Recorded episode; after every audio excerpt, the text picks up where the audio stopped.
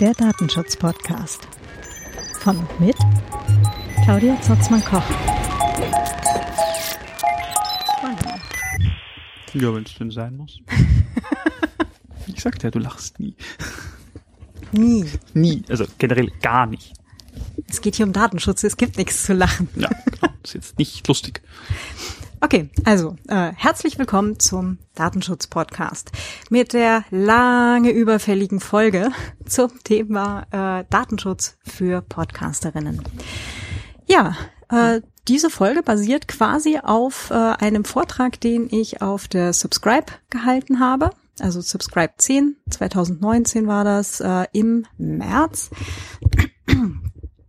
Und äh, ja, also ich bin damals mit dem Vortrag irgendwie nicht durchgekommen. Die Zeit war nicht äh, genau ausreichend und war insgesamt ein bisschen unzufrieden. Und deswegen äh, habe ich den McLemmon überzeugen können, dass wir jetzt diese Folge quasi nochmal als äh, ordentliche Podcast-Folge neu machen. Tja, ich habe mal wieder zu spät Nein gesagt.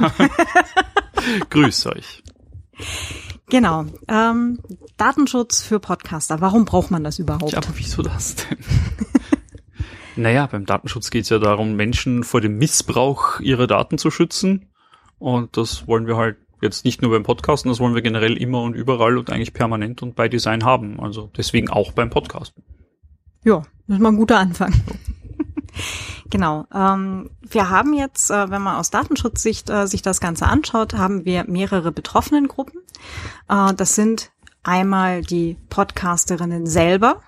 Dann haben wir auch die Podcast-Gäste und Gästinnen und natürlich Hörerinnen. Mhm. Ja. Du, was, was sind denn Betroffene eigentlich? Für die, die jetzt mit äh, DSGVO, Fachvokabular vielleicht äh, gerade aktuell doch vielleicht zufällig doch nicht so Firmen sind, aus welchen Gründen auch immer. Du meinst abgesehen davon, dass äh, alle, die jetzt zum Beispiel einen Podcast anbieten, sich sehr betroffen fühlen sollten? Ja, das, die betrifft's ja auch. Oh, unter aber, anderem, aber ja. Wer, wer sind denn Betroffene nach DSGVO? Was, was? Das sind äh, letztendlich alle Menschen, die äh, oder um deren Daten es geht. Also um deren, äh, in dem Fall äh, zum Beispiel Stimmen, ja, wie wir jetzt im Podcast ja auch haben, äh, oder halt auch Foto, äh, Fotografien, Fotos, ähm, um deren ähm, Fingerabdrücke, äh, was auch immer. Ne, im, Im Podcast vielleicht nicht, aber äh, grundsätzlich ähm, um deren personenbezogene Daten es sich handelt. Ja, also, Also- eigentlich alle, deren Daten verarbeitet werden. Genau, natürliche Personen, Ja, Menschen, genau. Lebende. Ja, auf jeden Fall. Tote, nein, wieder was? Wer redet, ist nicht tot. Und wer tot ist, podcastet nicht mehr. Also Richtig, und äh, wer tot ist, äh, bei dem erlischt zumindest hier in Österreich tatsächlich auch der Datenschutz. ja, das ist auch ein tragisches Problem. Aber ja, Ja, wir befassen uns dabei mit lebenden Podcasterinnen richtig. Und, Und- Hörerinnen. und Hörerinnen. ähm, wen das Ganze auch betreffen kann, sind zum Beispiel auch versehentlich aufgenommene Personen am Nebentisch. Also wenn man jetzt halt irgendwo in der Öffentlichkeit podcastet, hat man gegebenenfalls halt auch Stimmen anderer Leute drauf. Ähm, das ist dann, ja, da sollte man halt zumindest vielleicht äh, Leute, die jetzt genau daneben sitzen, zumindest mal einmal drüber aufklären, dass jetzt hier gerade eine Aufnahme läuft. Genau. Ja. So. Und dann ähm, hatten wir ja seit 2018 die Sache mit dieser DSGVO und äh, relativ viele Softwarelösungen ähm, haben so einen Stempel drauf mit wir sind DSGVO-konform. Ja. Ist, ist das jetzt gut oder schlecht oder wissen wir das noch nicht genau? Kommt drauf an. Das kommt jetzt drauf an, genau. Ich hab's befürchtet. Worauf kommt denn das an? Ähm, naja, äh, es geht jetzt erstmal darum, wenn man eine Lösung verwendet, die so einen Stempel drauf hat, ja, oder irgendwie so ein kleines Siegel auf der Website oder sonst was, ähm, dann hat man jetzt selber als Verantwortlicher im Sinne der DSGVO, also zum Beispiel als Podcast-Anbieter, Pro- Podcast-Produzent, ähm, hat man zumindest schon mal soweit seinen Vorgarten sauber gehalten, dass man eine Lösung verwendet, die zumindest laut Aufschrift DSGVO-konform ist. So, jetzt könnten wir an dieser Stelle den Podcast beenden. Aber Tschüss, das war eine kurze Folge. Wir freuen uns, wenn ihr das nächste Mal auch wieder zuschaltet. Datenschutz-Podcast. genau, nein, ähm, ganz nicht. so ganz so einfach ist es jetzt halt auch wieder nicht, weil nur weil irgendwo drauf steht DSGVO-konform, heißt das noch nicht viel. Ach so, da, wenn DSGVO-konform draufsteht, muss noch nicht DSGVO-konform drin sein. So wie in Schlumpfeis zu wenig Schlumpf drin ist. Ähm, also DSGVO-konform kann es schon sein, aber die Sache ist, die DSGVO verlangt ja nur, dass man letztendlich ausweist, was man tut mit den Daten. Ja? Ja. Sie verbietet ja noch nicht viel. Da warten wir ja alle noch auf diese E-Privacy-Verordnung, die äh, ein bisschen Bummeland ist. Die dann alles andere verbieten wird, genau. Sehr gut, ja. Hoffentlich, aber schauen ja, wir mal. Ja, ja. Ähm, das heißt, DSGVO-konform bedeutet primär, dass eben der Anbieter ausweist, äh, was mit den Daten passiert.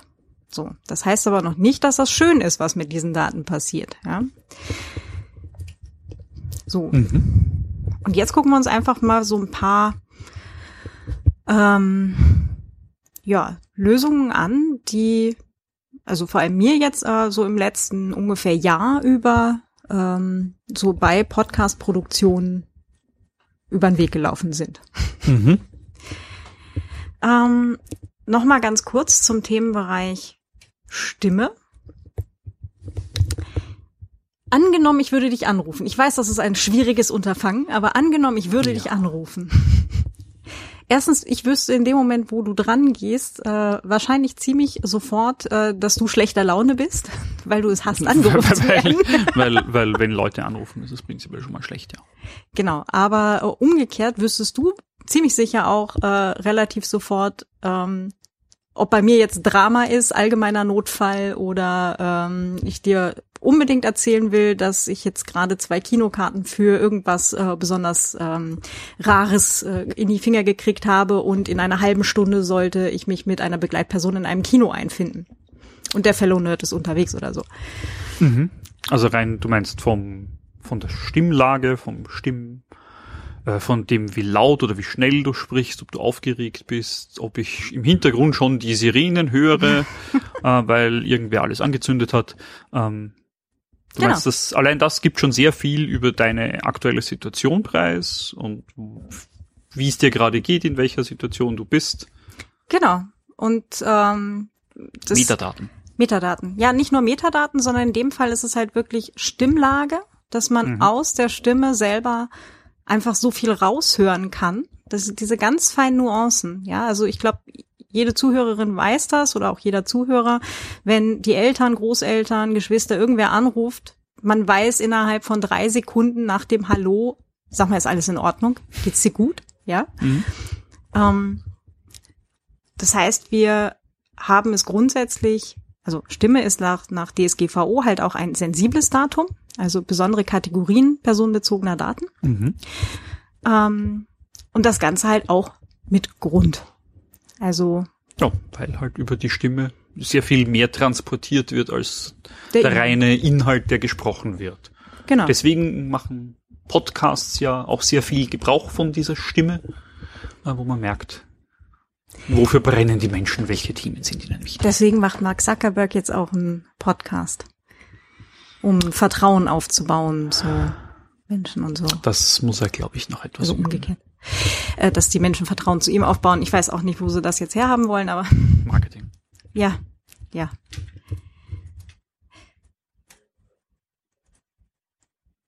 Jo. Das Was, was, was kann ich denn mit so einer Stimme noch machen? Also außer aufzeichnen und reinhören, was sie so, wie es der Person so geht. Also diese ganzen Smart Assistants zum Beispiel, die unterscheiden ja inzwischen auch, wer mit ihnen spricht im Haushalt, damit sie das dann auf das richtige äh, Kundenkonto buchen können. Das auch, stimmt. Und ähm, ich weiß gar nicht, wann hat Amazon damit angefangen? Ich glaube nach dieser Puppenhaus-Geschichte, ne, dass sie es halt auch wirklich ausgerollt haben, dass sie die Stimme unterscheiden können. Ja, das, das glaube ich, war so einer der initialen Punkte damals. Hm. Aber da war auch klar so, okay, die erkennen halt nicht nur das, was lokal im Raum gesprochen wird, sondern auch das, was gerade das äh, Radio daneben plärt. Mhm. Ja, genau. Und äh, im Zweifelsfall halt auch, was gerade im, im Fernsehen läuft und so weiter, um halt entsprechend äh, darauf eben anzusprechen, die Leute, und Mhm. entsprechende Werbung dann dazu einzublenden. Das heißt, es wird halt auch das Hintergrundgeräusch äh, Mhm. mit analysiert. Also das ist jetzt nur Notabene und hat jetzt mit dem Podcast begrenzt zu tun, aber ähm, das gibt's auch. Und es gibt äh, Anbieter, die äh, Charakterprofiling machen anhand von Stimmdaten, die von ähm, von der HR, also ähm, Personalabteilung, ähm, eingekauft wird, diese Lösung, Mhm. ähm, um eben ja den, den Charakter des äh, Bewerbers oder der Bewerberin äh, vorab auch schon ähm, ja einteilen zu können. Und das läuft angeblich laut äh, Menschen, die sich damit sehr gut auskennen. Jetzt muss ich gerade mal kurz in meine in meine Notizen hier schauen. Ähm, eine Informatikerin, Julia Hirschberg von der Columbia, Columbia University in New York, die ähm, die sagt, dass das halt auch wirklich schon nach fünf Minuten äh, Audiomaterial von einer Person äh, auf, zu sehr, sehr hoher Genauigkeit eingeteilt werden kann. Das heißt, das ist schon richtig gruselig letztendlich. Da die meisten Podcasts auch länger als fünf Minuten sind, also vor allem auch über eine ganze Staffel hinweg, werdet ihr ja mehrere Folgen aufnehmen und da komme ich dann halt wahrscheinlich relativ schnell auf Ja, eine ganze Menge an Minuten, anhand derer ich dann Profiling betreiben könnte. genau. Oder vielleicht macht das auch jemand sogar. Also da, da muss man ja auch immer davon ausgehen, wenn Podcasts veröffentlicht werden, dann sind die Audiodaten ja öffentlich verfügbar und damit könnten auch in dem Fall vielleicht nur Wissenschaftlerinnen, aber es gibt ja auch Leute mit äh, weniger äh, noblen ähm, Zielen, die dann auch anfangen, äh, Profile über Leute, die äh, sprechen, Mhm. zu erstellen und die dann vielleicht mit irgendwelchen anderen lustigen Daten in diesem Internet verknüpfen. Genau, also da kann man ja schwerlich Leute von abhalten. Das ist ja immer Mhm. das Problem, in dem Moment, wo man irgendetwas in die Welt rauslässt, tun Menschen Dinge damit. Ja. Naja, also ja, das ähm, und nicht nur deswegen äh, sind eben Stimmen biometrische Merkmale. Äh, die Links zu den Artikeln, äh, was wir bis jetzt schon gesagt haben, die geben wir natürlich in die Shownotes. Das ist sehr praktisch. Genau, äh, dann könnt ihr das alles auch nochmal selber nachlesen. Zur allgemeinen Beunruhigung oder so. genau. Ähm, was habe ich denn hier noch Spannendes aufgeschrieben? Ah ja, genau. Es gab eine Bestätigung äh, in einem Kurzpapier der Datenschutzkonferenz des äh, Bundes und der Länder in Deutschland halt. Äh, gemäß DSGVO ist für die Verarbeitung besonderer Kategorien von Daten, also Gesundheitsdaten, genetische Daten und biometrische Daten etc., äh, eine dafür ausdrückliche Einwilligung erforderlich. Konkludente Handlungen sind also ausgeschlossen. Was ist denn eine konkludente Handlung? Konkludente Handlung ist äh, sowas wie, äh, wenn Sie diesen Service nutzen, erklären Sie sich automatisch einverstanden mit allem, was wir hier machen. Das heißt, wenn ich den Service ich den dann Service- weiter genau. verwende. genau, Okay, also wenn, wenn ich quasi eine, eine Handlung setze, aus der ich schließen darf, dass das jetzt okay ist für Genau. die Person. Okay. genau. Äh, und in dem Fall, wenn es halt um äh, besondere Kategorien personenbezogener Daten geht, also sensible Daten, wo jetzt halt auch die Stimme drunter fällt, weil biometrisches Datum, ähm, dann braucht man eine, eine ausdrückliche Einwilligung der betroffenen Personen. Also einfach weitermachen zählt dann nicht, sondern ich muss wirklich explizit sagen, so ja, ich möchte das und es ist okay für mich und ich stimme dem zu, dass das äh, gemacht wird. Genau. Okay. Peppi, ist das völlig okay für dich, dass wir diesen Podcast hier aufnehmen und ich deine Stimme dann äh, weiterverarbeite? Tja, so auch solche Aussagen treffen ja immer nur pro futuro, also für die Zukunft. Was machen wir denn jetzt mit dem bisherig aufgezeichneten? also ihr seht schon, dass äh, die, die, zeitliche Abfolge von Ereignissen und solchen Sachen ist unter Umständen doch relativ kritisch. Ähm, da gibt's wahrscheinlich noch ein paar, paar mehr Beispiele äh, in, in, in Folge jetzt dann, Genau, da wo es auf die zeitliche Reihenfolge ankommt. Also achtet darauf, Ja, was wann passiert. Genau. Äh, laut DSGVO ist übrigens die äh, Beweispflicht für diese Einwilligung, die ihr dann hoffentlich eingeholt habt von euren Podcast, also mit Podcasterinnen und Podcast-Gästinnen, ähm, die Beweispflicht liegt beim Verantwortlichen. Also äh, in dem Fall jetzt für den Datenschutz-Podcast liegt die bei, liegt die bei mir. Mhm. Ähm, und ansonsten eben für den jeweiligen Host des äh, jeweiligen Podcasts. Ja.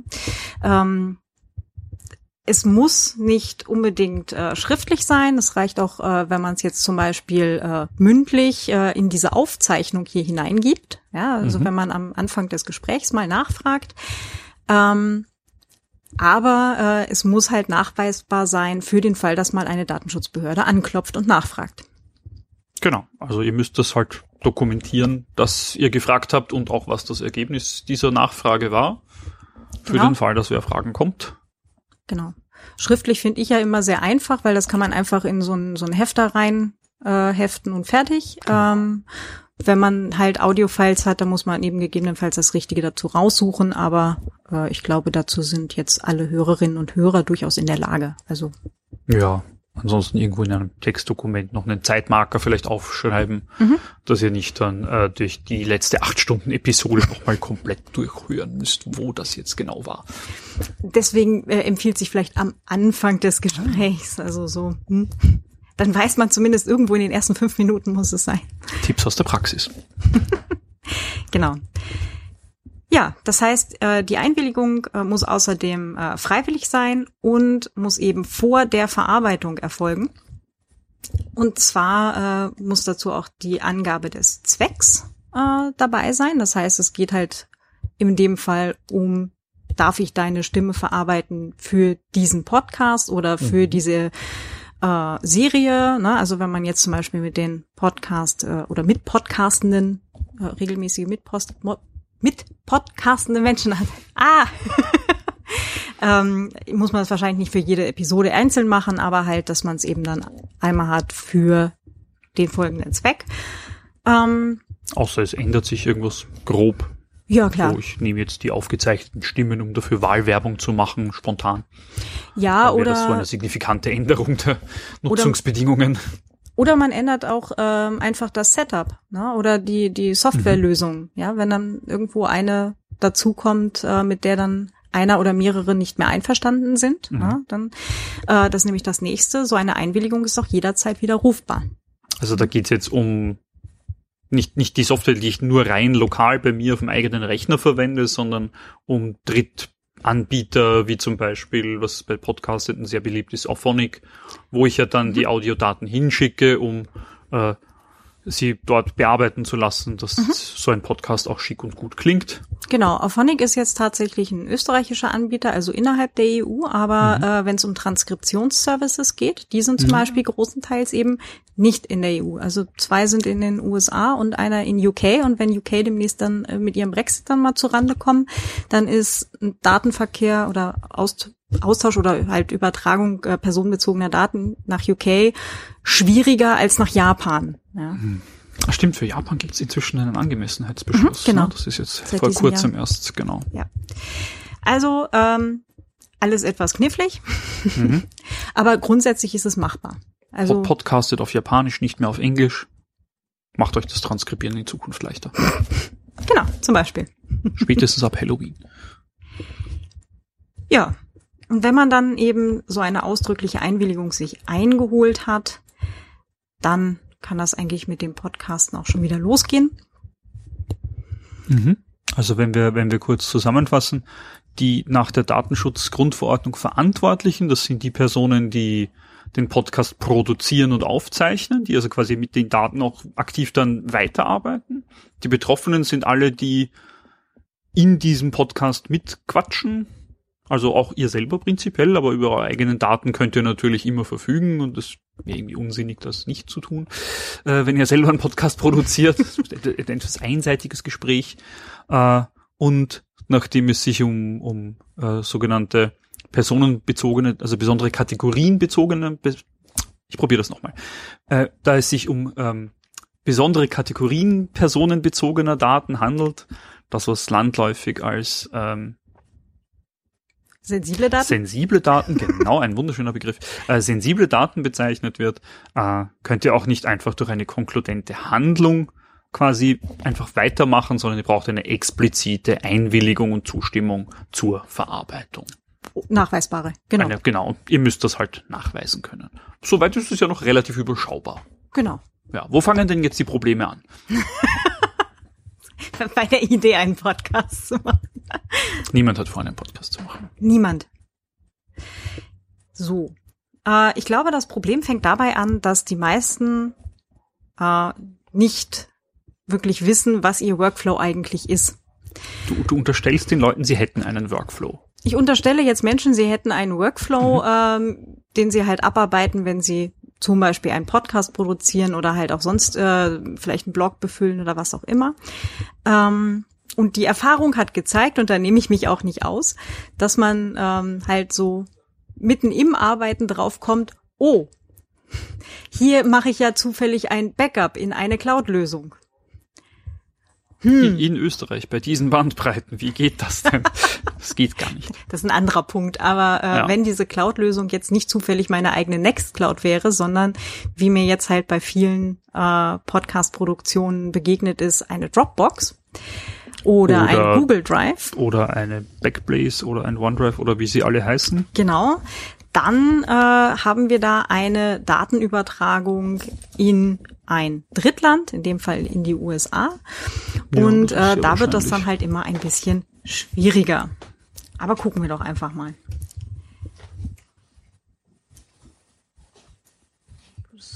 Ba- Backups machen ist prinzipiell natürlich etwas Gutes. Und die Backups aber auf eigene Infrastruktur, die ihr selber betreibt, zu machen, ist auf jeden Fall besser in dem Fall, weil dann lauft ihr genau in diese Probleme nicht. Außer eure eigenen Server stehen in den USA, dann muss man sich das wieder genauer anschauen. Genau. Und es gibt jetzt halt nicht nur äh, Cloud-Speicher, äh, die halt äh, Daten oder wo man halt äh, versehentlich oder eben äh, nicht bewusst Daten in die USA überträgt, sondern es gibt halt auch noch andere Softwarelösungen schon alleine bei der Planung von Podcasts. Äh, zum Beispiel sowas wie Slack oder Google Docs. Du meinst, es gibt Leute, die planen ihre Podcast-Episoden tatsächlich so mit einer Art Skript und das bearbeiten sie gemeinsam und Ich erstellen das davon vielleicht gehört. miteinander oder so? Okay. Ja, ja. Also ich, ich hörte davon. Also mir würde das ja nie passieren, dass ich einen Plan habe, aber andere Leute tun das angeblich. Beachtlich. Ja. Ähm, und so die üblichen Tools, äh, wie gesagt, die mir da so im letzten Jahr begegnet sind, äh, fangen wir doch mal mit diesem Slack an. Ja. Slack ist schwierig. Was, was ist denn dieses Slack überhaupt? Vielleicht, vielleicht kennen das Leute nicht und wissen gar nicht, dass sie das nicht Diese einsetzen glücklichen wollen. Menschen. Ähm, also Slack ist halt so ein Kollaborationstool, das eben, ähm, wo man eben Dateien übertragen kann. Man kann chatten, man kann äh, verschiedene Chaträume anlegen, um eben äh, verschiedene Gruppen von Menschen äh, es ihnen zu ermöglichen, dass sie sich halt äh, ja absprechen, miteinander halt Dinge erarbeiten können. Ähm, es gibt eben diese äh, Gratislösung, da verschwinden dann irgendwie auch äh, die Mhm. Nachrichten. Äh, also ich glaube, man hat dann irgendwie nur bestimmtes Zeitfenster, das dann halt noch angezeigt wird und alles davor wird eben nicht mehr angezeigt, was an sich schon eigentlich nicht sehr hilfreich ist. Also finde ich jetzt für Collab eigentlich eher so mittel. Hm.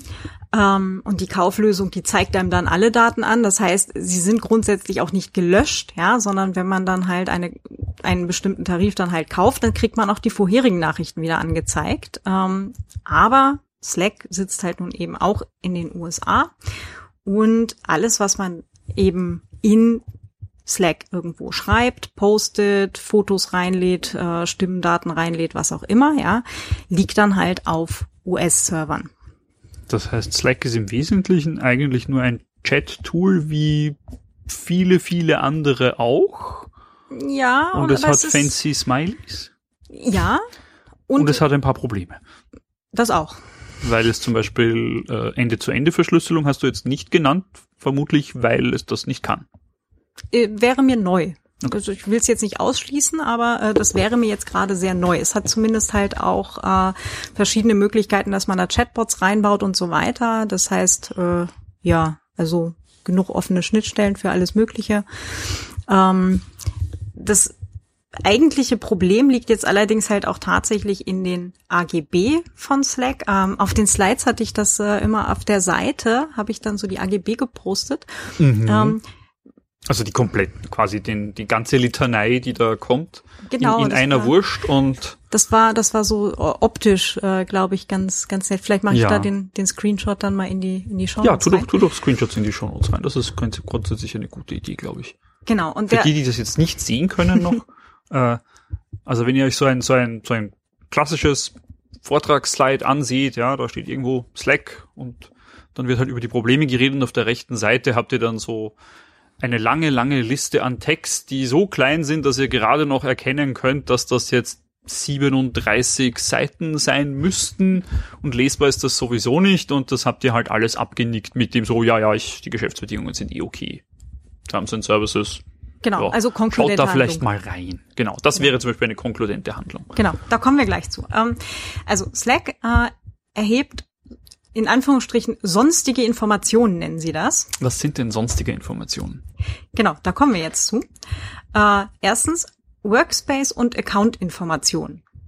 Okay, gut. Ja, okay. Ich muss mich halt irgendwie bei dem Service anmelden. Kann ich noch verstehen, dass das irgendwie gebraucht wird. Ja, also soweit, soweit habe ich jetzt auch noch, ja noch, okay. noch, kein, kein allgemeines Drama. Äh, Angaben zur Benutzung, also Metadaten, Protokolldaten, Gerätedaten und Standortinformationen.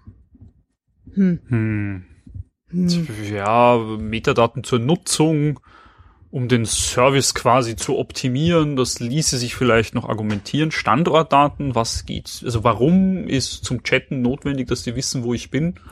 Da, da, da, da, wird schon schwierig für mich, sage ich mal. Ja. Also ja, so, hm, nö. Ja, spätestens da hätte ich jetzt auch so. Nö. Ähm, Sie haben Cookie-Information und zwar Zitat Cookies und ähnliche Technologien. Ja, also irgendwas, um Userinnen und User trotzdem nochmal irgendwie zu tracken oder wieder zu erkennen, obwohl sie eh schon eingeloggt sind. Mhm.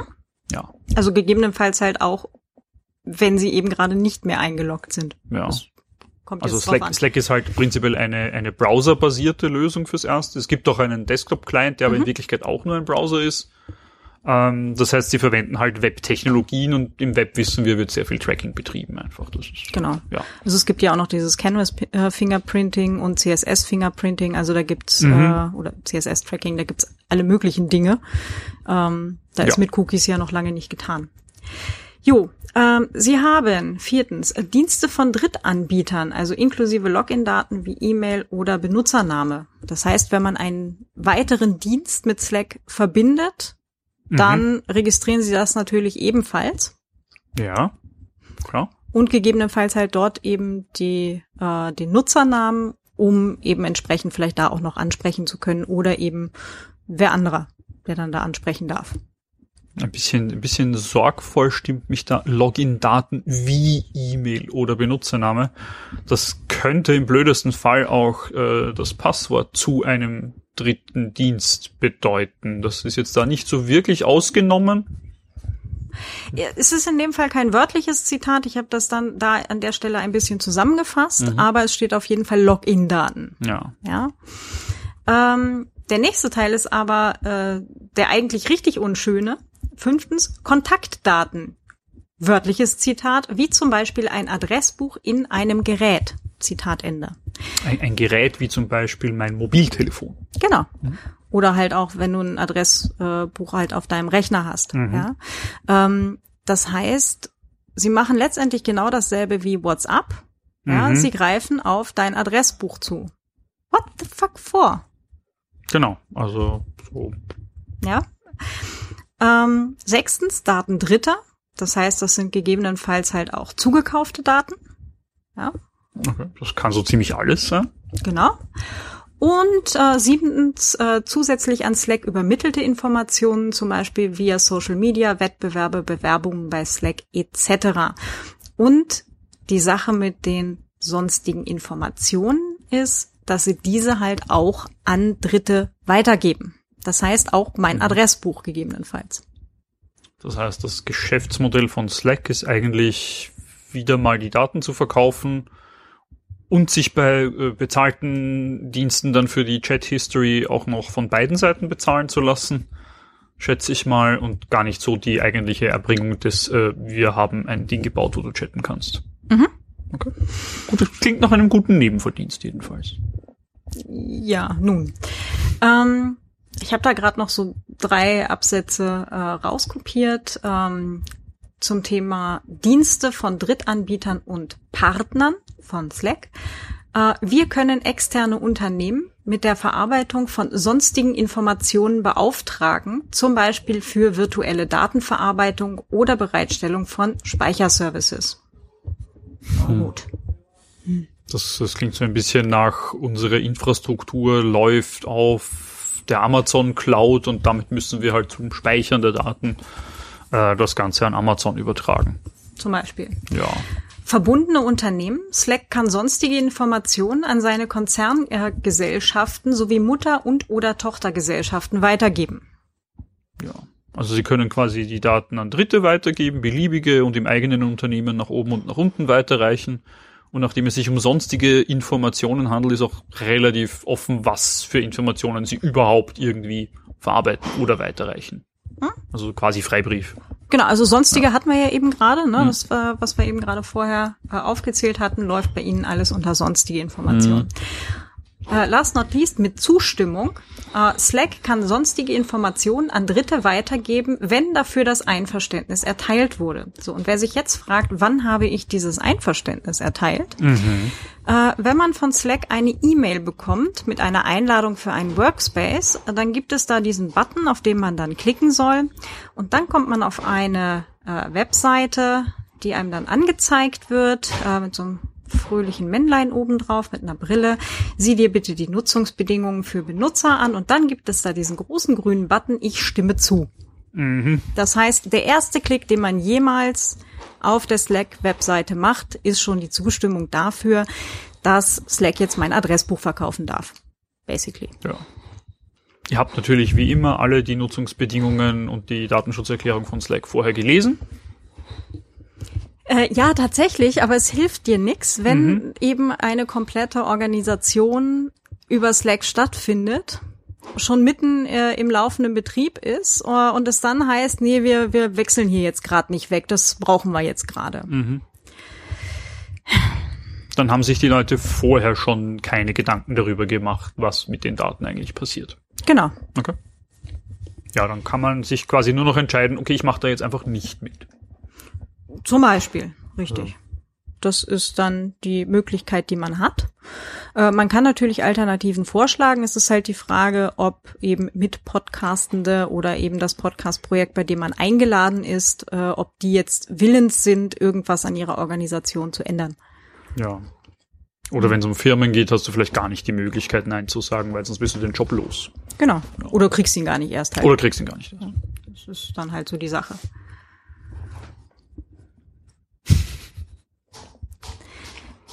Den Trick hatte ich äh, von dir mal gelernt. Die Sache mit dem, äh, stell doch, äh, oder wenn man Menschen fragt, ja, äh, möchtest du denn, dass das mit deinen Daten passiert? Äh, dann kriegt man relativ häufig so ein Schulterzucken und ein, ja, pf, ist doch eh schon egal, oder dieses typische, ich habe ja nichts zu verbergen, ja, was soll's. Ja.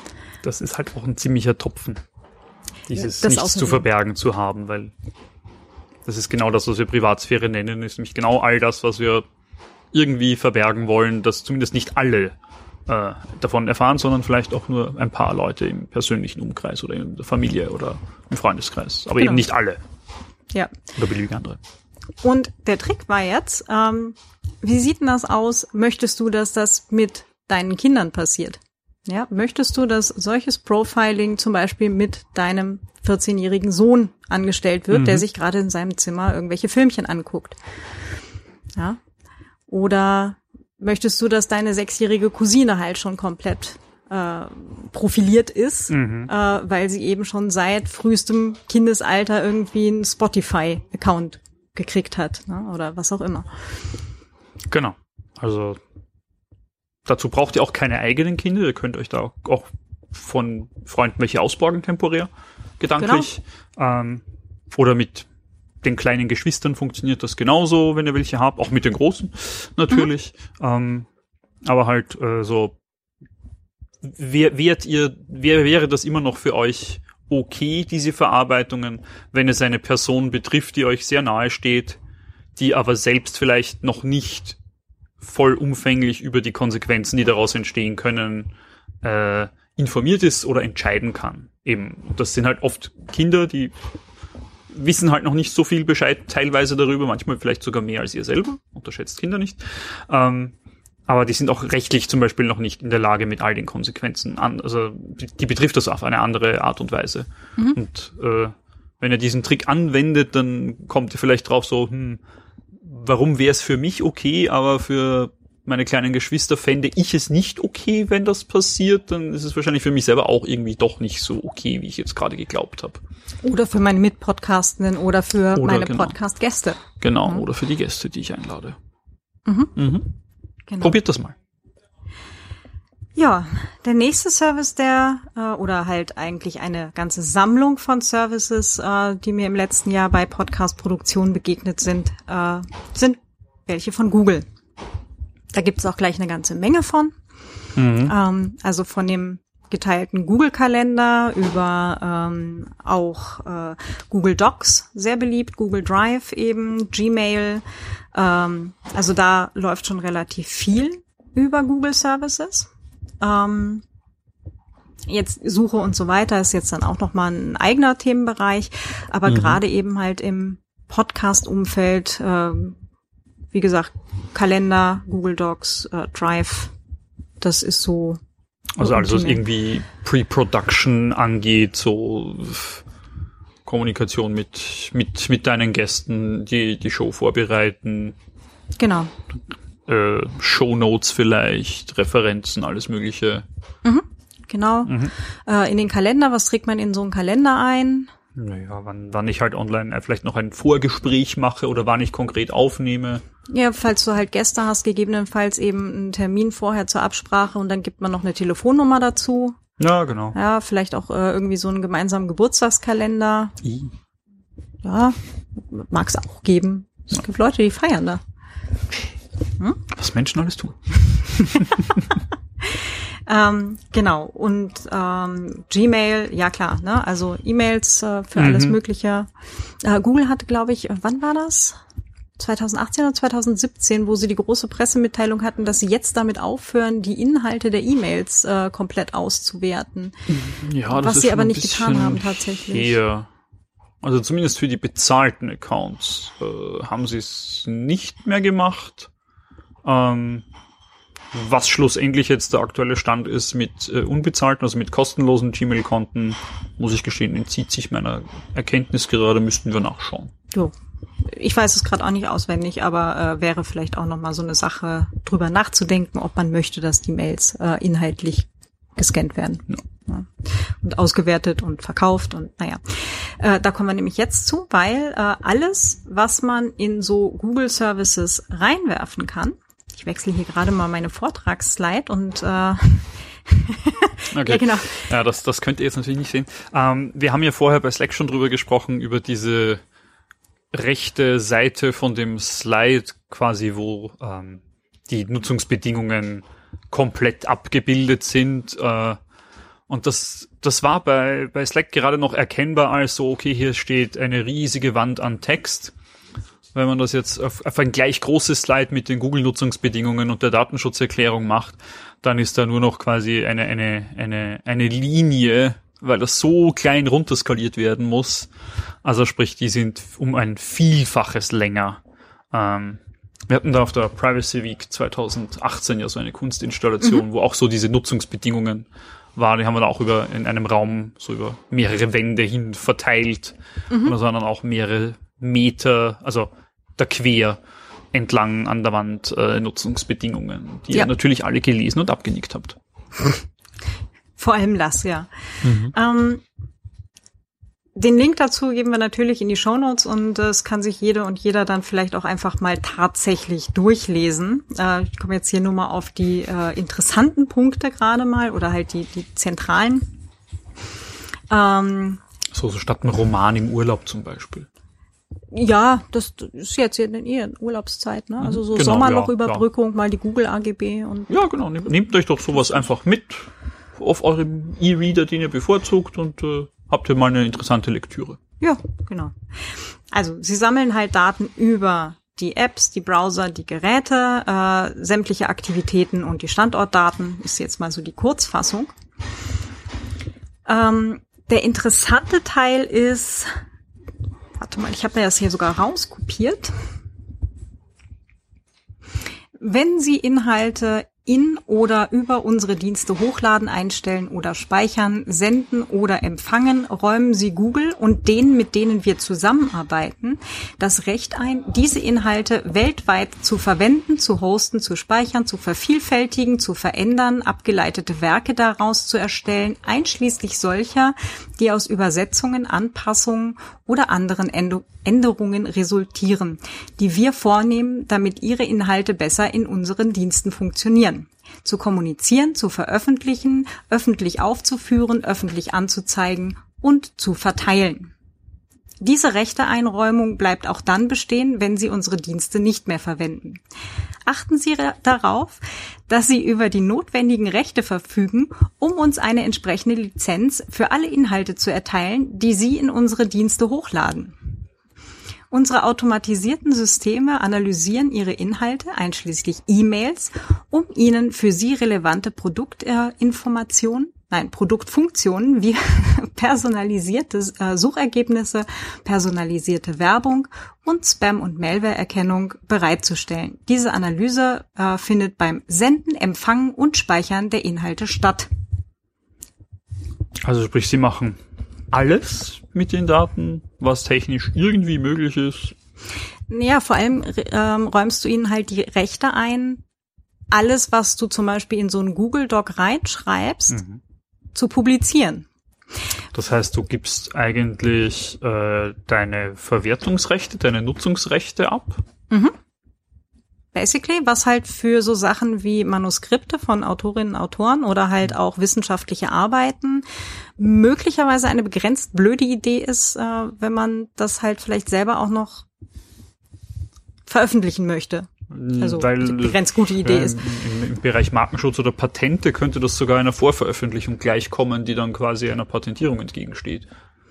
Möglich, ja. Kommt jetzt wahrscheinlich beim Podcasten selten vor, aber, aber prinzipiell Klar, aber äh, ja, das jetzt äh, formal wäre das äh, rechtlich erfüllt in dem Fall. Genau.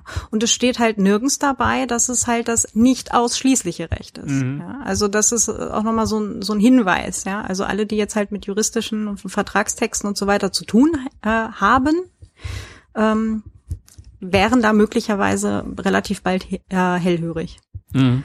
Ja, ähm, das heißt, egal was ihr in so einen Google-Kalender reinschreibt, in Google Doc, ja, oder in euer Google-Adressbuch oder in so einen Google Drive hochladet, gehört mhm. alles grundsätzlich Google und sie dürfen alles damit machen. Genau, das bietet auch allerhand interessante Rechtsprobleme an, wenn ihr zum Beispiel äh, kommerzielle Podcasts produziert, weil ihr ja da auch ein Vertragswerk mit irgendeinem Partner, mit irgendeiner Partnerfirma oder so haben werdet. Ähm, dass da möglicherweise massiv dagegen steht gegen eine Verarbeitung über Google Services. Eben aufgrund mhm. dieser, dieser Rechte, die ihr da einräumt, weil ihr unter Umständen mit Inhalten arbeitet, an denen ihr selber gar keine Weitergaberechte oder, oder Subnutzungsrechte äh, geben könnt, dürft. Genau. Ja. Hm? ja. Spannend. Also sollte man sich grundsätzlich überlegen, ob man Google Services eben nutzen möchte. Und dann kommt halt eben der Podcast-relevante Teil dazu, äh, ne, Backup von Stimmdaten in ein Google Drive. Hm. Jo. Ja, schwierig. Genau. Ja, darüber hinaus ähm, sind mir aufgefallen halt so im letzten Jahr so Sachen wie WeTransfer, Dropbox hatten wir vorhin angesprochen, äh, Doodle und auch äh, Skype auch mhm. über. Also Doodle, wenn ihr das nicht kennt, ist so eine Plattform, wo ihr äh, eine Terminfindung machen könnt, wenn ihr quasi mit zwei, drei Leuten, mit denen ihr podcasten wollt, euch auf einen Termin einigen wollt, könnt ihr da ein paar Terminvorschläge reintun und dann können alle ihre Häkchen machen, wann sie Zeit haben und dann sagt euch die Plattform, an dem Tag habt ihr alle Zeit und dann könnt ihr den Termin so finden. Mhm. Ähm, ähm, die sitzen jetzt nicht in den USA, haben mhm. aber natürlich von allen Leuten, die jetzt halt mit einer äh, Mailadresse zum Beispiel auch mehrere Umfragen mitgemacht haben, vielleicht auch aus völlig unterschiedlichen Kontexten, mhm. natürlich entsprechende Daten, um da halt auch ein entsprechendes Profiling äh, zu machen. Genau, weil halt die Plattform wieder Sachen zusammenführen kann. Mhm. Ja. Genau. Also in dem Fall kein US-Dienstleister, sondern halt einfach nur ein generelles ein genereller Hinweis, dass da vielleicht noch was äh, ein bisschen besser mhm. geht.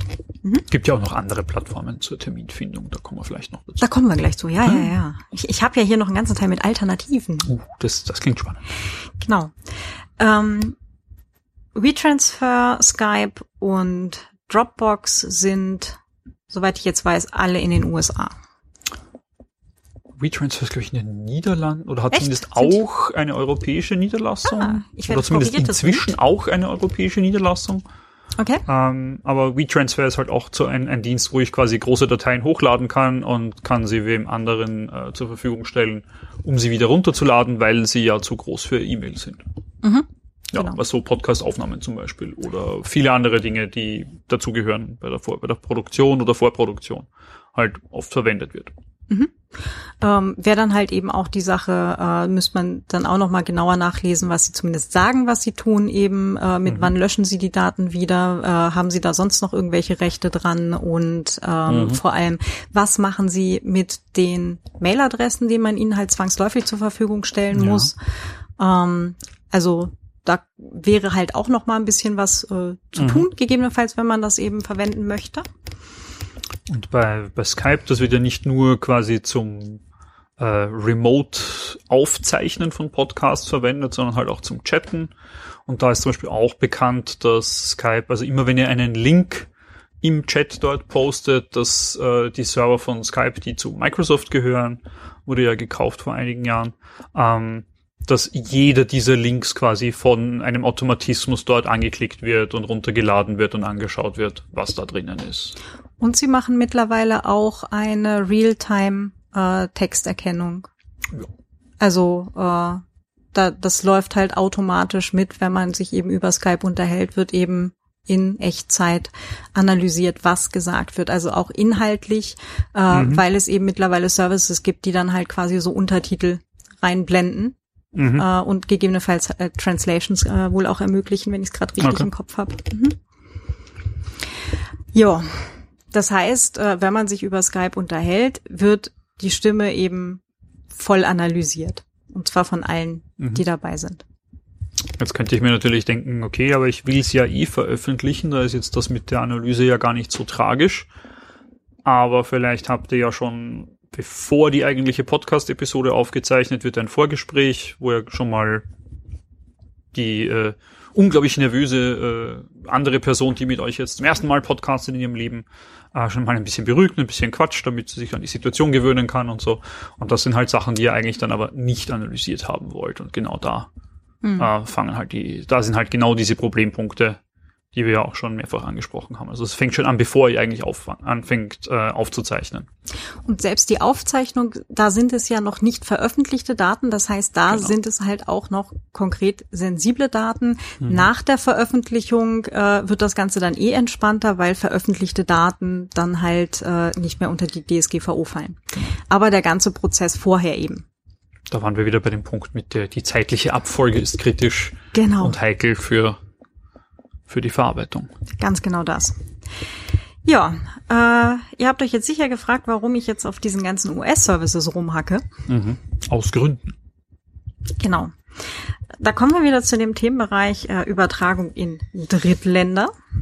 Mhm. Ähm, ich, ich glaube, da gibt's diese schöne Faustformel für das äh, Land, in dem man selber wohnt.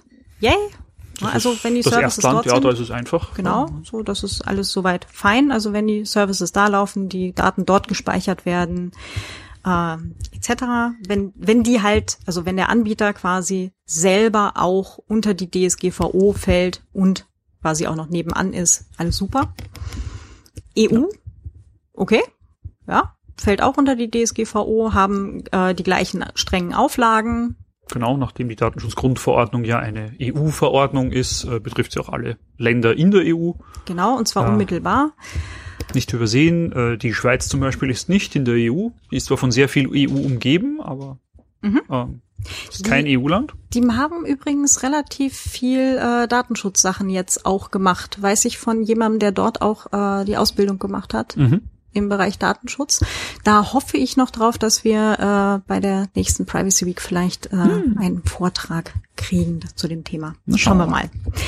Genau. Äh, Non-EU, also alles, was eben außerhalb von EU-Staaten ist, ist schon mal so. Meh. Also da muss man schon mal, da, da ist dann nicht so, ja, kann ich verwenden, sondern da muss ich dann konkret nachschauen. Mhm. Was muss ich da nachschauen? Ähm, zum Beispiel erstens, äh, es gibt eine Handvoll Länder, die halt einen Angemessenheitsbeschluss haben. Äh, Was, was ist das? Was sagt so ein Angemessenheitsbeschluss aus?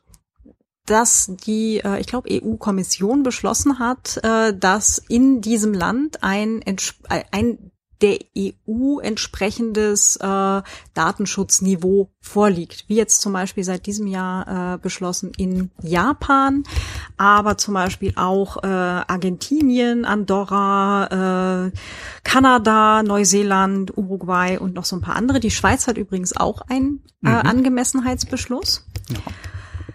Ja, Also quasi, das sind Länder, die sind zwar nicht in der EU, die kann ich aber jetzt aus, aus meiner Sicht als Produzierender zum Beispiel so behandeln wie ein EU-Land. Im Wesentlichen. Im Wesentlichen, genau. Ja, okay. Ja. Und äh, dann gibt's noch die USA. Und da ist das Ganze mit der Datenübertragung in die USA doof, weil ähm, also die USA haben zwar einen Angemessenheitsbeschluss, solange das Privacy Shield hält. Ja. Ja. Ähm, aber dieses Privacy Shield ist ähm, letztes Jahr, lass mich ganz kurz überlegen, jawohl, Juli 2018 gab es von der EU-Kommission schon äh, die Aussage, dass das EU-US Privacy Shield äh, keinen angemessen, äh, angemessenen Datenschutz bietet. Tjo. Aber der, der äh, Angemessenheitsbeschluss quasi für die USA, der quasi eine Gleichbehandlung mit, mit EU-Ländern quasi ermöglichen würde uns, äh, basiert darauf, dass dieses Privacy Shield, dieses Abkommen zwischen den USA und der EU, äh, quasi Gültigkeit hat und dieses Fundament, auf dem dieses, äh, dieser Angemessenheitsbeschluss quasi steht, der bröckelt, wackelt und kracht gerade zusammen. Bei Genau. genauerer rechtlicher Betrachtung, was gerade gemacht wird. Richtig. Das heißt, es ist davon auszugehen, dass dieses Privacy Shield irgendwann nicht mehr gültig sein wird und damit gibt es auch keine Rechtsgrundlage mehr für den Angemessenheitsbeschluss und damit keine Rechtsgrundlage dafür, dass ihr Daten in den USA verarbeiten dürft.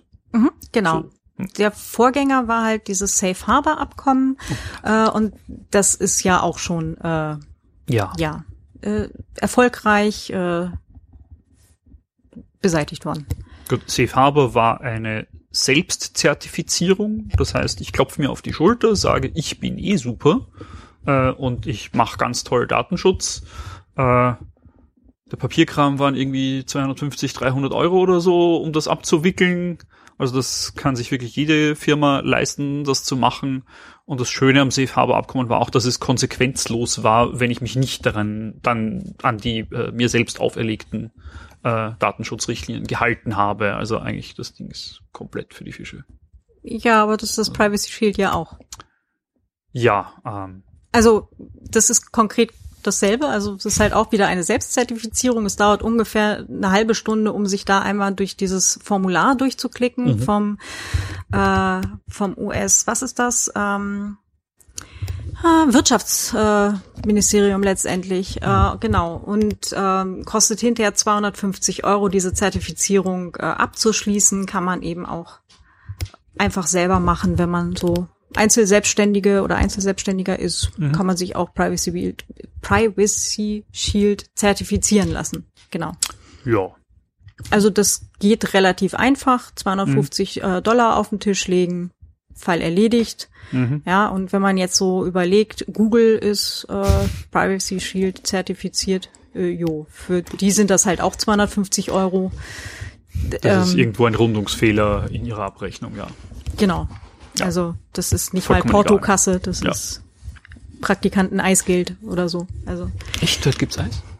möglich, Wäre vielleicht besser investiert. wahrscheinlich. Ja, also von daher alles, wo eben Privacy Shield draufsteht, so juhu, wir sind Privacy Shield zertifiziert, äh, mal dran denken. Wie gesagt, halbe Stunde durchklicken und 250 Dollar fertig. Und dann ist das halt einfach ein Listenplatz äh, bei den US-Behörden. Punkt. Klingt doch nicht so nach einem angemessenen Schutzniveau. Nee, vor allem, weil Also so von der Erwartungshaltung jetzt weil es, glaube ich, in den Konsequenzen, wenn man sich eben nicht dran hält, äh, wahrscheinlich ähnlich äh, umfangreich ist wie eben schon der Vorgänger. Also Mischt. genau, Ja. also nicht so viel. Mhm. Genau, und äh, zu diesem Privacy Shield kommt jetzt noch der Cloud Act, der sogenannte. Der hat jetzt mit der Cloud äh, jetzt begrenzt zu tun. Das äh, heißt nämlich eigentlich Clarifying Lawful Overseas Use of Data Act. Das sind so, äh, ich glaube, 13 DIN A4 Seiten, die ähm, äh, im März 2018, wenn ich mich richtig erinnere, ähm, quasi als Anhang vom ähm, vom US-Haushalt hinten dran geklatscht wurden Mhm. und sind dann halt zusammen mit dem gesamten US-Haushalt da einfach mal so durch, äh, durch den Kongress äh, gejagt worden. So die- Nacht vorher wurde es hinten dran gehängt und am nächsten Morgen war es dann halt beschlossen. Ähm, und da geht es letztendlich darum, dass ähm, US-Behörden Zugriff haben auf alle Daten, die auf Servern von in den USA ansässigen Firmen äh, liegen. Das heißt, äh, wenn man Das, das ist schon ein Ding, das quasi auf dem, auf dem ähm, etwas älteren Patriot Act basiert. Mhm. So US-Behörden haben eigentlich prinzipiell auf alle Daten von US-Firmen Zugriff, wenn sie den haben wollen und sagen, gib mal her. Genau, mit dem Zusatz, äh, dass das Ganze jetzt dann ähm, auch Firmen betrifft, die in Europa sind. Also das hing sich halt mal auf an Microsoft. Äh, Microsoft hatte sich geweigert, äh, Daten oder halt US den US-Behörden äh, Zugriff auf Daten zu geben, die auf Servern in der EU standen, weil sie gesagt haben, das sind keine US-Server, sorry, die stehen halt äh, in der EU. Genau, und die gehören quasi äh, dem äh, europäischen Microsoft-Tochterunternehmen und ja nicht Microsoft USA. Genau. Ja, und das äh, das hat sich dann, glaube ich, zwei Jahre hingezogen. Dann haben sie diesen äh, Cloud Act durchgeprügelt halt mit dieser Nacht- und Nebelaktion. Und danach Mhm. war die Sache in zwei Tagen erledigt. Äh, und äh, die US-Behörden hatten eben Zugriff auf die Daten auf den Servern, die halt in der EU standen. Genau, das heißt, die Kombination aus Patriot Act und Cloud Act sticht auf jeden Fall. Das heißt, wenn da irgendwo in dem ganzen Konstrukt ein US-Unternehmen beteiligt ist, haben gesetzlich bedingt die US-Konzerne, äh, die US-Behörden auf jeden Fall bei Bedarf Zugriff darauf und können das auch erzwingen rechtlich. Genau, und zwar nicht nur die, die US-Behörden, sondern auch noch äh, gegebenenfalls jede mit ihnen äh, kooperierende andere Behörde. Das heißt, äh, wenn man jetzt halt äh, deutsche Behörden oder iranische Behörden oder sonst wen hat, äh, die halt mit den USA einen entsprechenden Deal aushandeln, das ist nämlich in diesem Cloud Act auch verankert, dass die Möglichkeit besteht, äh, dann dürfen die das auch. Also quasi äh, Datenschnüffeln via Proxy und die denken sich halt dann ein lustiges Rechtsabhilfe aus äh, Rechts aus Rechtsab Rechtshilfeabkommen Genau. aus und äh, Genau. greifen da nicht selber drauf zu, sondern machen das halt über den Trick. Genau. Wenn es ein bestehendes Rechtsbeihilfeabkommen gibt mit den USA, dann ist es nämlich auch nicht DSGVO-widrig. Ja, weil äh, DSGVO sagt, äh, es muss halt äh, ein, ein entsprechendes Rechtsbeihilfeabkommen bestehen, damit das eben legal funktioniert. Ähm, Deutschland zum Beispiel hat sowas. Mhm. Äh, Österreich hat ebenfalls äh, eins. Allerdings ist das äh, aktuell begrenzt auf Kriegsverbrechen bis 1945.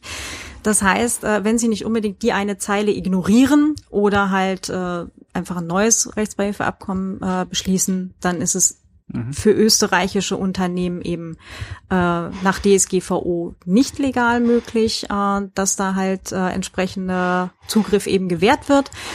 Aber wie gesagt, in Deutschland sieht die Sache schon wieder anders aus. Mhm. Genau.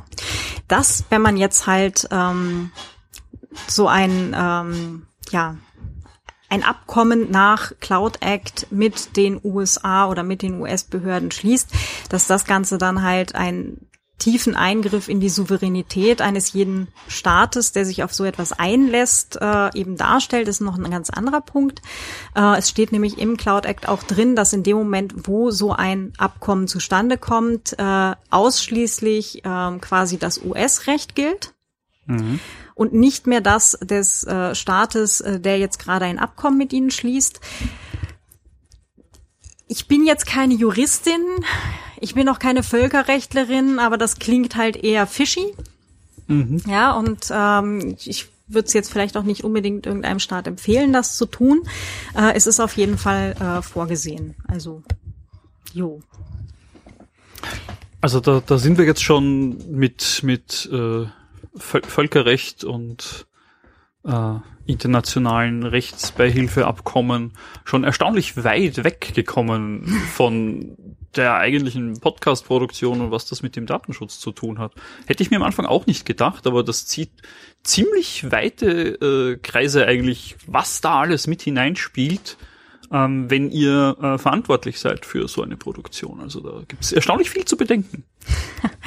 genau. Äh, man kann allerdings das Ganze auch ein bisschen vereinfachen, wenn man halt auf äh, alternative Softwarelösungen zurückgreift. Ja, also welche, die, in den mhm. äh, die nicht in den USA sind, sondern in dem Fall halt die in Europa liegen. Äh, Sachen, die weniger äh, Daten irgendwo äh, überhaupt ähm, anfallen lassen. Ähm, aber da haben wir jetzt gerade mal ein paar für euch. Das ist jetzt der Teil, wo wir mit den, mit den Gruselgeschichten ein bisschen vorsichtiger und weniger werden. Ja, und äh, mehr, mehr, mehr, mehr so in die Richtung konkretere Lösungen und Alternativangebote, wie ihr das für euch besser machen könnt und weniger Angst haben müsst. Ja, ich habe jetzt, gut. ich habe noch so zwei, drei, zwei, drei Hinweise, äh, die ich, äh, also wo man auch noch aufpassen sollte, ist einmal grundsätzlich, äh, wenn man per Telefon aufnimmt, ähm, falls es da halt ein automatisches Backup in die Cloud des jeweiligen ähm, Betriebssystemherstellers eures Telefons eben gibt, dass da eben gegebenenfalls auch nochmal ein, eine Datenübertragung stattfinden kann, an die man vielleicht nicht gedacht haben könnte. So, sowas wie die Anrufliste, die dann äh, synchronisiert wird zwischen meinem Tablet und meinem Mobiltelefon oder meinem Laptop oder Zum so. Beispiel. Das braucht ja auch irgendwo einen Server und da ist halt dann ein Cloud-Anbieter dazwischen. Entweder das oder halt auch tatsächlich, wenn du eben per Telefon aufnimmst und dann mhm. halt auf deinem Gerät einfach eine das, das Gerät mit äh, das Gespräch mitschneidest, mhm. äh, dass das gegebenenfalls halt auch wieder in die Google Cloud geladen wird als Backup. Ja. Automatisiert. Okay. Solche Sachen, ja. Also einfach mal drauf, drauf achten. Also für den Fall, dass jemand per Telefon aufnimmt, wäre das mhm. noch ein. Also jetzt wirklich, ähm, per Telefon ist gemeint Sprachtelefonie ja, über ja, ja, das, über genau. das äh, öffentliche Netz. Mhm. Äh, was ja generell Telefongespräche aufzeichnen hat ja sowieso schon mal noch generell spezielle Einschränkungen von wegen vorher, vorab informieren müssen und solche Sachen und ist auch nicht auf allen Betriebssystemen einfach so möglich. Mhm. Genau. Ähm, ja. Aber äh, wenn man das eben, wie gesagt, äh, per Telefon macht, weil es vielleicht gerade nicht anders geht, ja, weil irgendwelche anderen Lösungen nicht funktionieren, wie auch immer, ja. äh, wäre das eben ein Stolperstein, an dem man nochmal mhm. denken sollte. Oder weil es vielleicht zeitlich gerade aufgrund von brisanten Entwicklungen gerade nicht anders geht.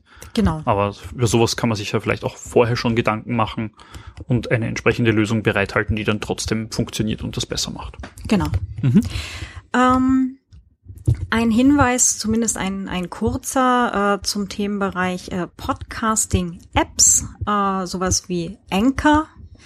Ähm, Anchor hat äh, also auch äh, meines Erachtens sehr gruselige äh, AGB und Datenschutzbestimmungen. Äh, die kann man sich auch noch mal äh, durchlesen. Also sie äh, sammeln und werten aus halt ähm, zum Beispiel Account-Informationen, Social Media. Ähm, was haben wir da noch alles? posts, followings, uh, lists and other public information, location information, additional information, also upload your address book uh, so we can help you find others uh, oder other users. Uh, log data, cookie information, device information, usage information. Also da fällt auch eine ganze Menge an. Also wieder mal so dieses klassische, ich, ich schnorchel das komplette Adressbuch ab, damit ich äh, quasi dich mit anderen Leuten, die du schon kennst, irgendwie verknüpfen kann. Genau. Äh, und äh, Und das Ganze passiert halt grundsätzlich auf US-Servern. Das heißt, äh, wenn man jetzt dann irgendwas aufnimmt innerhalb der App, wird das alles grundsätzlich in den USA verarbeitet. ja. Genau. We may share or disclose your information at uh, your direction, such as when you authorize a third-party service to access your account und so weiter. Also da, äh, da gehen dann halt auch nochmal Daten raus. Und, und wieder die, die Sache mit Datenweitergabe an Dritte, wenn ihr euren Anchor-Account mit einem anderen Dienst wieder verknüpft. Und das ist ja auch wieder etwas schwammig, was dann genau übertragen wird. Genau, und vor allem dann auch, ne, other users may share or disclose information about you, such as uh, when they mention you. Ja, also das ist die Sache mit, äh, wenn andere dich dann halt irgendwie in ihrem Adressbuch äh, freigegeben haben und so weiter, äh, beziehungsweise ihr Adressbuch freigegeben haben, dich gefunden haben, dich irgendwo erwähnen, ähm, ja, gibt's da halt dann auch entsprechende Verknüpfungen.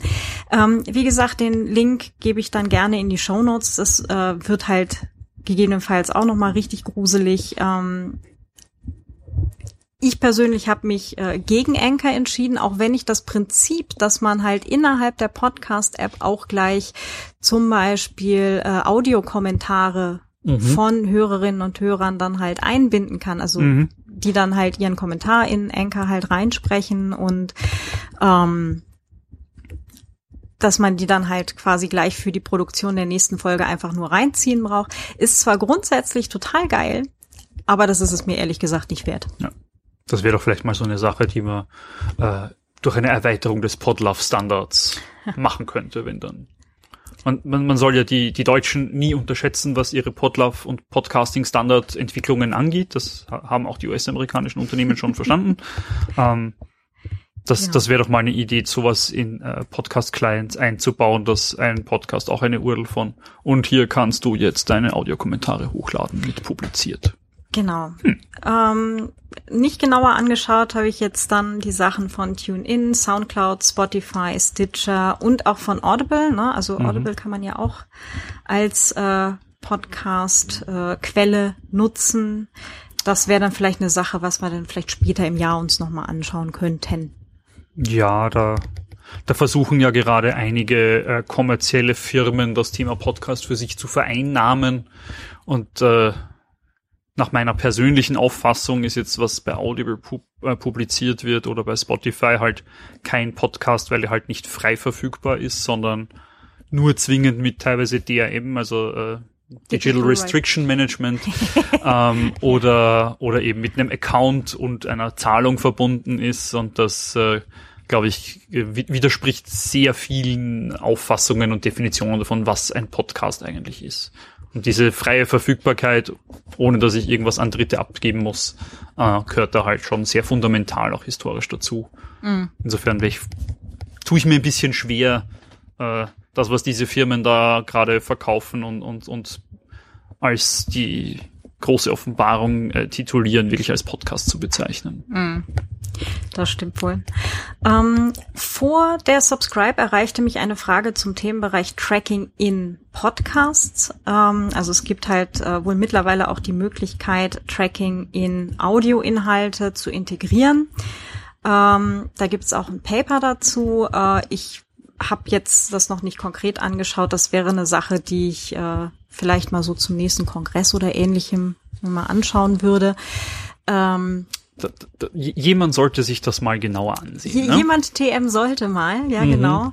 Ähm, die Kurzfassung ist, also zumindest meiner Auffassung nach, lasst's einfach. ja. Also Das, ähm also es, es soll ja auch Plattformen geben, die dann quasi euer Audiomaterial hosten zum Download und die dann selber anfangen, ihre eigene Werbung in euren Podcast hineinzuschneiden. Also ich kenne konkret ein Beispiel von einem Podcast, ähm, da geht es um Mikrocontroller-Entwicklung, also so Arduinos und blinkende Leuchtdioden. Ähm, und die haben in, in ihren Closing Remarks quasi am Ende immer diesen, diesen Satz mit If you find any advertising in this podcast, we do not put, we did not put it there. Also die sagen schon explizit dazu, so falls da Werbung drinnen ist in dem Podcast, wir haben sie dort nicht reingetan, wir verdienen kein Geld an dieser Werbung. Und dass so etwas notwendig ist, offenbar, macht mir schon gröbere Sorgen, was denn Plattformen, die so Hosting anbieten, äh, tatsächlich noch mit alles mit den Audiodaten machen. Weil hm. es darum geht, dass sie jetzt eure Inhalte konkret verändern, indem sie da Sachen hineinschneiden, die gar nicht von euch sind. Das finde ich schon sehr, sehr problematisch, wenn ich dann quasi mit meiner Produktion als Werbeträger für ein bestimmtes Produkt, das ich vielleicht gar nicht einsetze oder das ich ganz konkret explizit nicht empfehlen würde, äh, hergenommen werde gegen meinen mhm. Willen. Also das ist schwierig, sehr schwierig. Schon, ja. Also ich fände es auch nicht gut. Und für den Fall, dass ihr je, jemals Werbung gehört haben solltet, ich habe sie da sicher auch noch nicht reingetan. Genau. Also ähm, hört den Datenschutz-Podcast nur auf der Original-Webseite oder mit dem äh, Feed von der Original-Webseite in eurem Podcatcher. Genau. Das wäre welche Webseite? Äh, Datenschutz-podcast.net. Na bitte. Dort genau. gibt es das Original. Äh, wobei ich ja sagen muss, dass ich äh, diesen Podcast hier auch tatsächlich bei Spotify eingereicht habe. Ähm, in der Annahme oder zumindest der, der geringen Hoffnung, dass ich dort vielleicht Menschen erreiche, die äh, jetzt dann vielleicht anfangen, sich darüber Gedanken zu machen, dass Spotify möglicherweise noch nicht die, die beste aller Lösungen ist, um mhm. Podcasts zu konsumieren. Ja, das ist immer schwierig, ne? wenn man, wenn man quasi den, den Dienst eigentlich so wirklich unterstützen sollten wir die nicht, aber Dort kann ich die Leute erreichen, die es eigentlich am dringendsten bräuchten, die Information. Das ist ja. Genau. Ja. Genau. Ja, äh, alles zum Themenbereich, was innerhalb von Podcatcher-Apps äh, passiert an Tracking, Auswertung, Analyse, mhm. sonstigem. Ähm, das liegt jetzt konkret nicht im Einflussbereich von podcastenden Menschen. Äh, das heißt, da könnt ihr auch gerade nichts dran tun. Genau, ähm, also bei, bei Podcatchern ist in dem Fall wirklich gemeint Apps, die auf einem Smartphone, Tablet, auf einem Computer laufen, weil mit welcher Software eure, euer Publikum, eure, eure Produktion hört, das könnt ihr natürlich nicht beeinflussen. Sehr wohl könnt ihr aber beeinflussen, wenn es darum geht, mit welchen Diensten und Software produziert ihr eure Sachen und auch was bindet ihr auf eurer Webseite ein und wo hostet ihr die Sachen. Also das, das ist schon euer Einflussbereich und auch eure Verantwortung die ganzen Apps, mit denen gehört wird, da könnt ihr jetzt, sage ich mal, wahrscheinlich nicht viel dafür und auch nicht viel dagegen. Aber da gibt's auch noch viele interessante Themen im Bereich Podcatcher, was Datenschutz angeht. Mhm. Jemand TM sollte mal. Ja. Jo. So, jetzt aber dann tatsächlich mal zum Thema Alternativen. Ähm, dass Facebook, äh, abgesehen von allgemeinem Userschwund äh, von Leuten unter 40 äh, betroffen ist, sollte sich mittlerweile rumgesprochen haben. Also alles, was so unter 40 ist, treibt sich normalerweise nicht mehr auf Facebook rum. Die sind mittlerweile auf Instagram, ist auch Facebook, aber halt nicht mehr auf der Hauptplattform. Also vom Regen in die Traufe. Ja.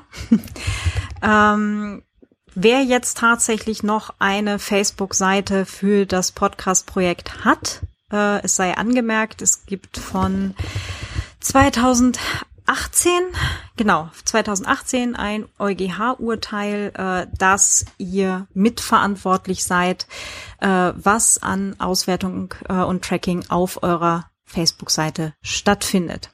Und zwar ist das begründet, weil ihr ja quasi ähm, äh, targeten könnt äh, über die Seite und halt auch über äh, Werbung, die ihr auf der Seite ähm, gegebenenfalls einbindet oder die dort eingebunden wird, ähm, wenn ihr selber Werbung schaltet, äh, wenn ihr ähm, eine Veranstaltung erstellt und so weiter und dann halt konkret Leute ansprecht, äh, zum Beispiel ähm, Menschen zwischen 40 und äh, 60 in Wien äh, mit folgendem Einkommen etc. Ja, ähm, deswegen seid ihr mitverantwortlich für den Datenschutz auf eurer Facebook-Seite. Dann braucht mhm. ihr auch eine Datenschutzerklärung dort. Die müsst ihr selber dort zur Verfügung stellen. Also ihr müsst sie selber schreiben und dorthin tun. Ähm, und äh, grundsätzlich äh, ist halt Facebook, was sie halt so insgesamt tun, äh, ich sag mal in den letzten Jahren nicht sonderlich äh, auf der positiven Seite aufgefallen, datenschutztechnisch. Ja, auch in vieler anderer Hinsicht ist es nicht besonders äh, positiv aufgefallen, ja. genau. Ähm, das mit dem, mit dem ja. Datenschutzerklärung schreiben für meine Facebook-Seite, dazu müsste ich ja wissen, was Facebook genau mit den Daten macht und trackt, weil ich das ja nach DSGVO zwar vielleicht unter Umständen sogar tun dürfte, aber ich muss es halt angeben können, was damit genau. gemacht wird. Wie mache ich das denn bei Facebook? Wie schreibe ich denn jetzt meine Datenschutzerklärung für meine Facebook-Seite? Also ich habe jetzt keine, aber hätte ich eine. Ähm, naja, das war jetzt relativ gefinkelt. Und zwar war das eine Landesdatenschutzbeauftragte in Deutschland, die tatsächlich an Firmen in Deutschland äh, Schreiben ausgeschickt hat äh, mit genau dieser Frage, ja, mhm. wie sieht denn das aus bei Ihnen auf Ihrer Facebook-Seite, ja, haben Sie schon eine Datenschutzerklärung und so weiter? Es gab dann einen längeren Fragebogen. Ähm, wahrscheinlich eben mit dem Hintergrund, dass eben sämtliche Firmen einfach mal bei Facebook nachfragen, um von denen den ganzen Scheiß mal rauszukriegen. Mhm. Ja, äh, ich bin jetzt ehrlich gesagt äh, ein bisschen blank, wie das ausgegangen ist, aber ich fand den Move gar nicht schlecht. Ja, also sprich, wenn ihr nicht selber eine Firma mit Rechtsabteilung seid, könnte es schwierig bis unmöglich werden, dass ihr so eine Datenschutzerklärung, die auch wirklich hält, überhaupt erstellen könnt, weil ihr einfach Natürlich wird Facebook relativ unwillig sein, preiszugeben, was sie alles mit den Daten an Profiling machen, weil das ist halt ihr Business. Ja, genau. Ähm, hm. Damit verdienen sie Geld an mit den Menschen, die sie profilieren. Aber hm, also ihr seid da in einer Position, die ihr rechtlich eigentlich nicht wirklich erfüllen könnt, wahrscheinlich. Genau. Also das, ja. Hm. Wollt ihr das wirklich? Das ist eine der großen Fragen. Und äh, das Zweite dazu ist, ähm, wollt ihr wirklich andere Leute, ja, also wieder der, der Kindertest, wollt ihr äh, eure 14-jährige Tochter oder wen auch immer dazu zwingen, Facebook nutzen zu müssen, nur damit sie an Informationen zu eurem Angebot kommen. Ja? Oder um Feedback geben zu können, weil ihr keinen anderen Weg anbietet, der ohne US-Tracking-Konzern möglich ist. Genau, ich habe da äh, zwei, ich hätte jetzt mal gesagt, schöne Beispiele, also zwei sehr deprimierende Beispiele. Ähm, wo ich tatsächlich mir mal Kurse geklickt habe. Also so Online-Kurse gibt's ja immer mal, ne, mhm. so für diverse Dinge, äh, unter anderem auch für Podcasting. Und dann ist die einzige Austauschmöglichkeit in einer, in dem Fall geschlossenen Facebook-Gruppe. Ja, wo du dann halt äh, deine deine Aufgaben, die du halt machst, dort hochlädst. Mhm. Ja, und wir erinnern uns jetzt schon an die AGB von Google. Das sieht bei Facebook nicht viel anders aus, ja. Ähm, das heißt, alles, was du an Inhalten produzierst, gehört faktisch einem US-Konzern, der es veröffentlichen und vervielfältigen darf. Mhm. Ja.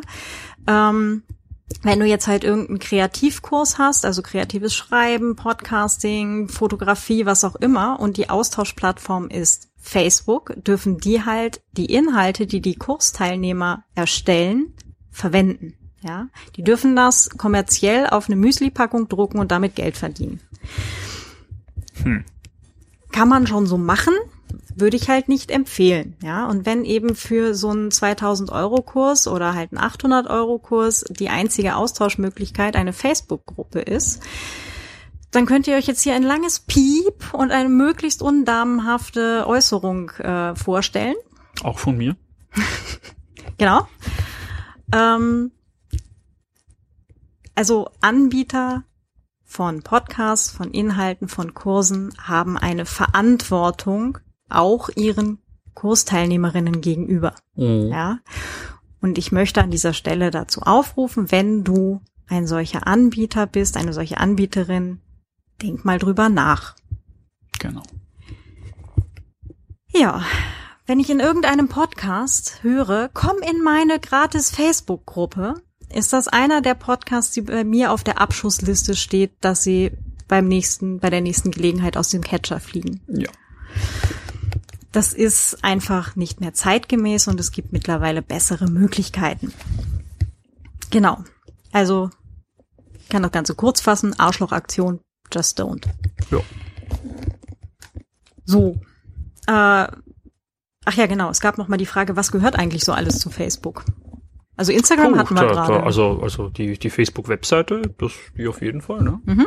Da gibt's dann so das, das Handy-App, dann den Facebook Messenger, äh, Instagram gehört dazu, die haben sie gekauft, WhatsApp gehört dazu, falls ihr Videospiele macht, ähm, Oculus VR, also alles was Oculus Rift und, und VR-Headsets angeht, gehört dazu.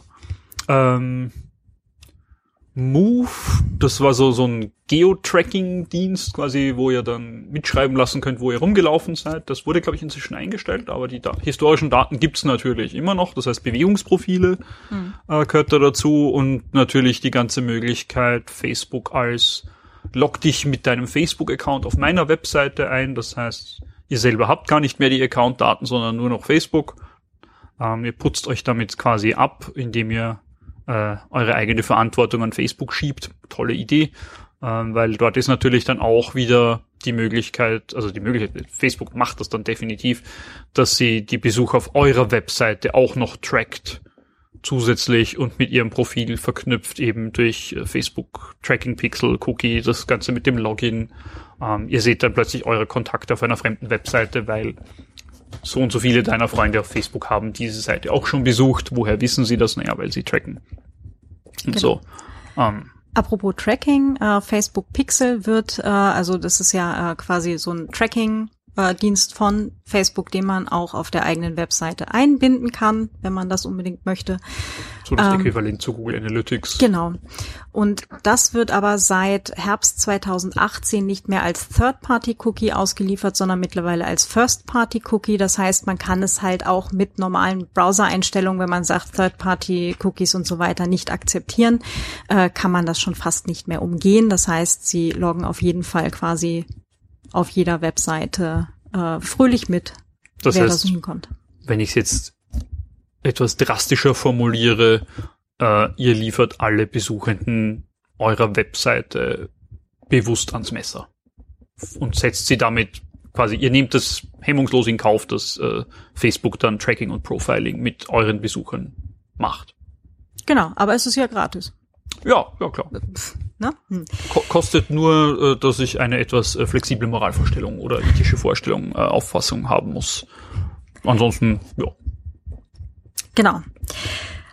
Jetzt aber nur tatsächlich zu den Alternativen. Jetzt jetzt positiv. Schauen wir mal. okay, äh, Themenbereich äh, Terminfindung. Ja, äh, da gibt es äh, eine Alternative zu dem vorher genannten Doodle. Ähm, da gibt es ein äh, Doodle von, oder was halt unter anderem bei der TU Dresden gehostet wird. Ich glaube, da gibt es mittlerweile mehrere. Da gibt's mehrere Alternativen. Also es Mhm. gibt nicht nur dieses eine. Ähm, ein anderes, da kommen wir noch im- mehr im Detail dazu, wäre auch CryptPad. Das hat auch so eine, so eine, äh, ich will nicht sagen direkt Terminfindungsoption, weil es nicht dafür explizit gemacht ist. Es ist mehr so ein, so ein Umfragetool, aber das kann ich natürlich zum Termine finden auch verwenden. Aber da gibt's einige Alternativen. Wir tun euch da ein paar komfortable Links in die Shownotes hinein, ähm, genau. was ihr da nehmen könnt. Zum Themenbereich Kollaboration haben wir gleich mehrere, also Alternativen zu Slack. Wir erinnern uns, Slack äh, tut wie WhatsApp äh, quasi alle eure, genau, Chatdienst und äh, verkauft alle eure Kontakte in eurem Mhm. Adressbuch. Ähm, da gibt es zum Beispiel Mattermost. Äh, das ist mir auch schon bei Podcast-Projekten positiv äh, aufgefallen Mhm. jetzt im letzten Jahr. Äh, die Geschichtenkapsel beispielsweise läuft äh, mit Mattermost. Mhm. Die haben ein eigenes. Ähm, MatterMost ist so ein, auch ein Chatdienst wie Slack, Mhm. nur mit dem Unterschied, ihr könnt es einerseits selbst hosten. Also ihr könnt es auf eurem eigenen Server betreiben. Das heißt, eure Gäste müssen dann quasi nicht noch euch und einem US-Konzern vertrauen, dass sie mit den Daten ordentlich umgehen, was halt meistens bei US-Konzernen nicht so der Fall ist, äh, sondern nachdem sie ja eh mit euch einen Podcast machen wollen, würde ich mal sagen, ist das Vertrauensverhältnis da schon mal deutlich positiver, dass der Chat dann auch, wenn ihr ihn selbst betreibt, den Server dann auch bei euch bleibt und nicht an andere weitergegeben wird. Mhm, genau. Ähm Sag, gibt es eigentlich auch gehostete Mattermost-Instanzen irgendwo? Weil es gibt sicher Hörerinnen und Hörer, die vielleicht gerade keinen eigenen Server äh, Puh, betreiben. Bestimmt Möglichkeiten, würde mich wundern, wenn ich. Ich weiß jetzt keine auswendig. Wir schauen das nach und tun das in die Shownotes. Genau, okay. Ich, ja, machen wir das einfach so. Mhm. Äh, Riot, äh, auch als Alternative zu Slack, ist mhm. ein äh, Chat-Programm, äh, das auf dem Matrix-Protokoll basiert. Äh, genau. Das ist jetzt auch gerade flächendeckend dieses Jahr äh, in Frankreich ausgerollt worden für die französischen Behörden. Die haben tatsächlich eine äh, Abwandlung von diesem Riot-Client bekommen. Mhm. Ähm, das heißt Riot.im, das gibt es auch für eigentlich alle Betriebssysteme und alle äh, Telefonbetriebssysteme. Genau, also gibt's für iOS, gibt's für Android und einen Desktop-Client für Mac, Windows und, und Linux. Linux. Genau. Mhm. Funktioniert auch ähm, Hinweis, äh, die Verschlüsselung muss man momentan, glaube ich, noch aktiv einschalten, wenn man einen neuen Chatroom erstellt für, für mhm. jetzt die, äh, vielleicht für eure Mitpodcastenden und euch. Äh, das soll aber jetzt irgendwie mit einer der nächsten Releases dann irgendwie auch mal automatisch passieren, oder? Genau, also äh, Riot ist halt dieser Referenz-Client. Es gibt auch noch andere Clients, die auf diesem Matrix-Netzwerk, das darunter liegt, ähm, chatten können ähm, und dort könnt ihr eben, und einer der, der, der Knackpunkte von dem ganzen Ding ist, dass es halt Ende-zu-Ende-Verschlüsselung anbietet. Das heißt, sogar die Server, die daran beteiligt sind, können dann die Inhalte nicht mehr lesen. Mhm. Das heißt, und das funktioniert halt nicht nur mit 1 zu 1 Chats, sondern auch mit Gruppen, auch mit größeren Gruppen. Ähm, und das, da könnt ihr mit, mit Synapse äh, euren eigenen Server betreiben es gibt da, glaube ich, auch schon gehostete Lösungen oder zumindest tut sich da gerade was, äh, um, um, um den eigenen Matrix Riot Server, also den Synapse Server, ähm, hosten zu lassen, relativ einfach. Ähm, ja, das ist auf jeden Fall eine sehr datenschutzfreundliche Variante. Mhm. Ich glaube, äh, per, per Default ist es, äh, dass man Genau, per Default hat man, ähm, glaube ich, die Auswahl, dass man auf die äh, Matrix Matrix.org auf der Matrix.org Instanz vorgeschlagen gekriegt, dass man sich dort einen Account macht, wenn man äh, Riot das erste Mal installiert.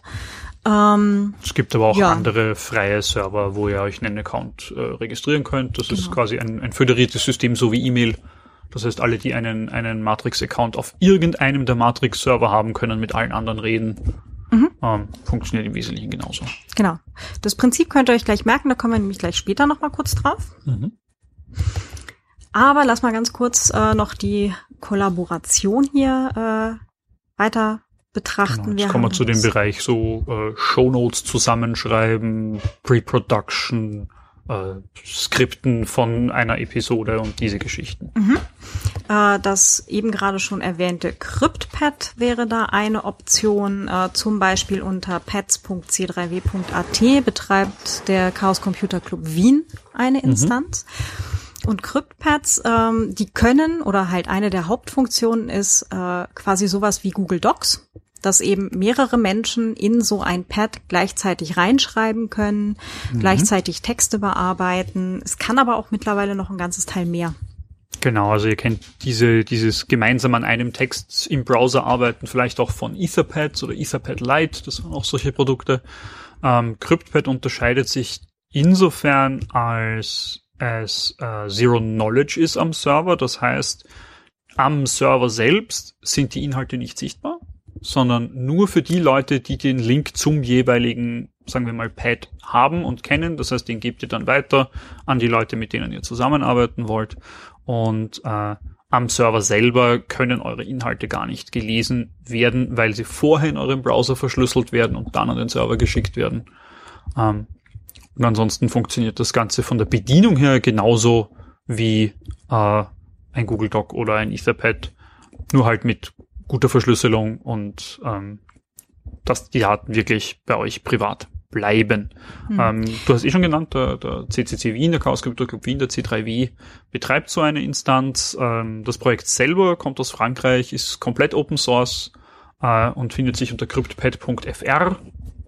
Ist aber auch in mehreren Sprachen verfügbar. Also wenn euer Französisch genauso eingerostet ist wie meines, äh, gibt es das auch auf Deutsch und Englisch und so weiter. Und äh, genau, ihr könnt dort nicht nur Texte verarbeiten, das Ding kann mehr.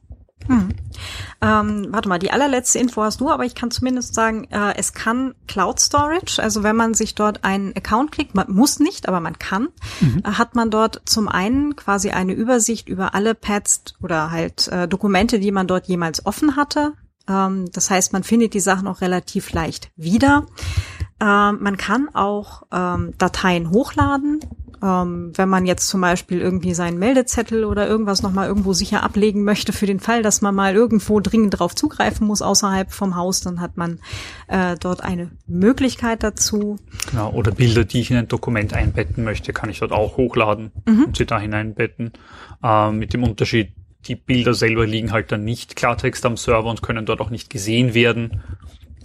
Genau. Äh, Umfragen, Terminfindung äh, war vorhin ja schon genannt. Dafür mhm. gibt es da halt ein Tool. Es kann ein Kanban-Board, also quasi eine Alternative zu Trello, äh, ja, wenn man möchte. Ja. Das funktioniert recht gut. Mhm. Äh, ich habe es zumindest äh, bei mir privat schon im Einsatz gehabt, so für Aufgaben, mhm. Sachen eben. Ja, so ein, einfache Projektmanagement-Dinge zum genau. Beispiel. Genau. Also so für, für, für eine Einzelepisode von dem Podcast zum Beispiel ließe mhm. sich das sicherlich ein, an, einsetzen. Genau.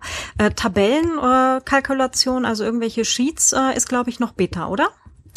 Zum aktuellen Zeitpunkt, also Juli 2019, Podcasts werden ja in 500 Jahren auch noch gehört, wie, man, wie es gerüchtet, äh, ja, ist die, die Tabellenkalkulation-Funktion noch etwas äh, in Entwicklung. Ihr könnt da schon mal reinschauen, aber macht bitte noch nicht eure Buchhaltung damit. Also so, so, so fit ist sie noch nicht. Macht sie bitte auch nicht mit Google Kalk oder Sheets oder wie auch immer es heißt. Das Just don't. ist auch so.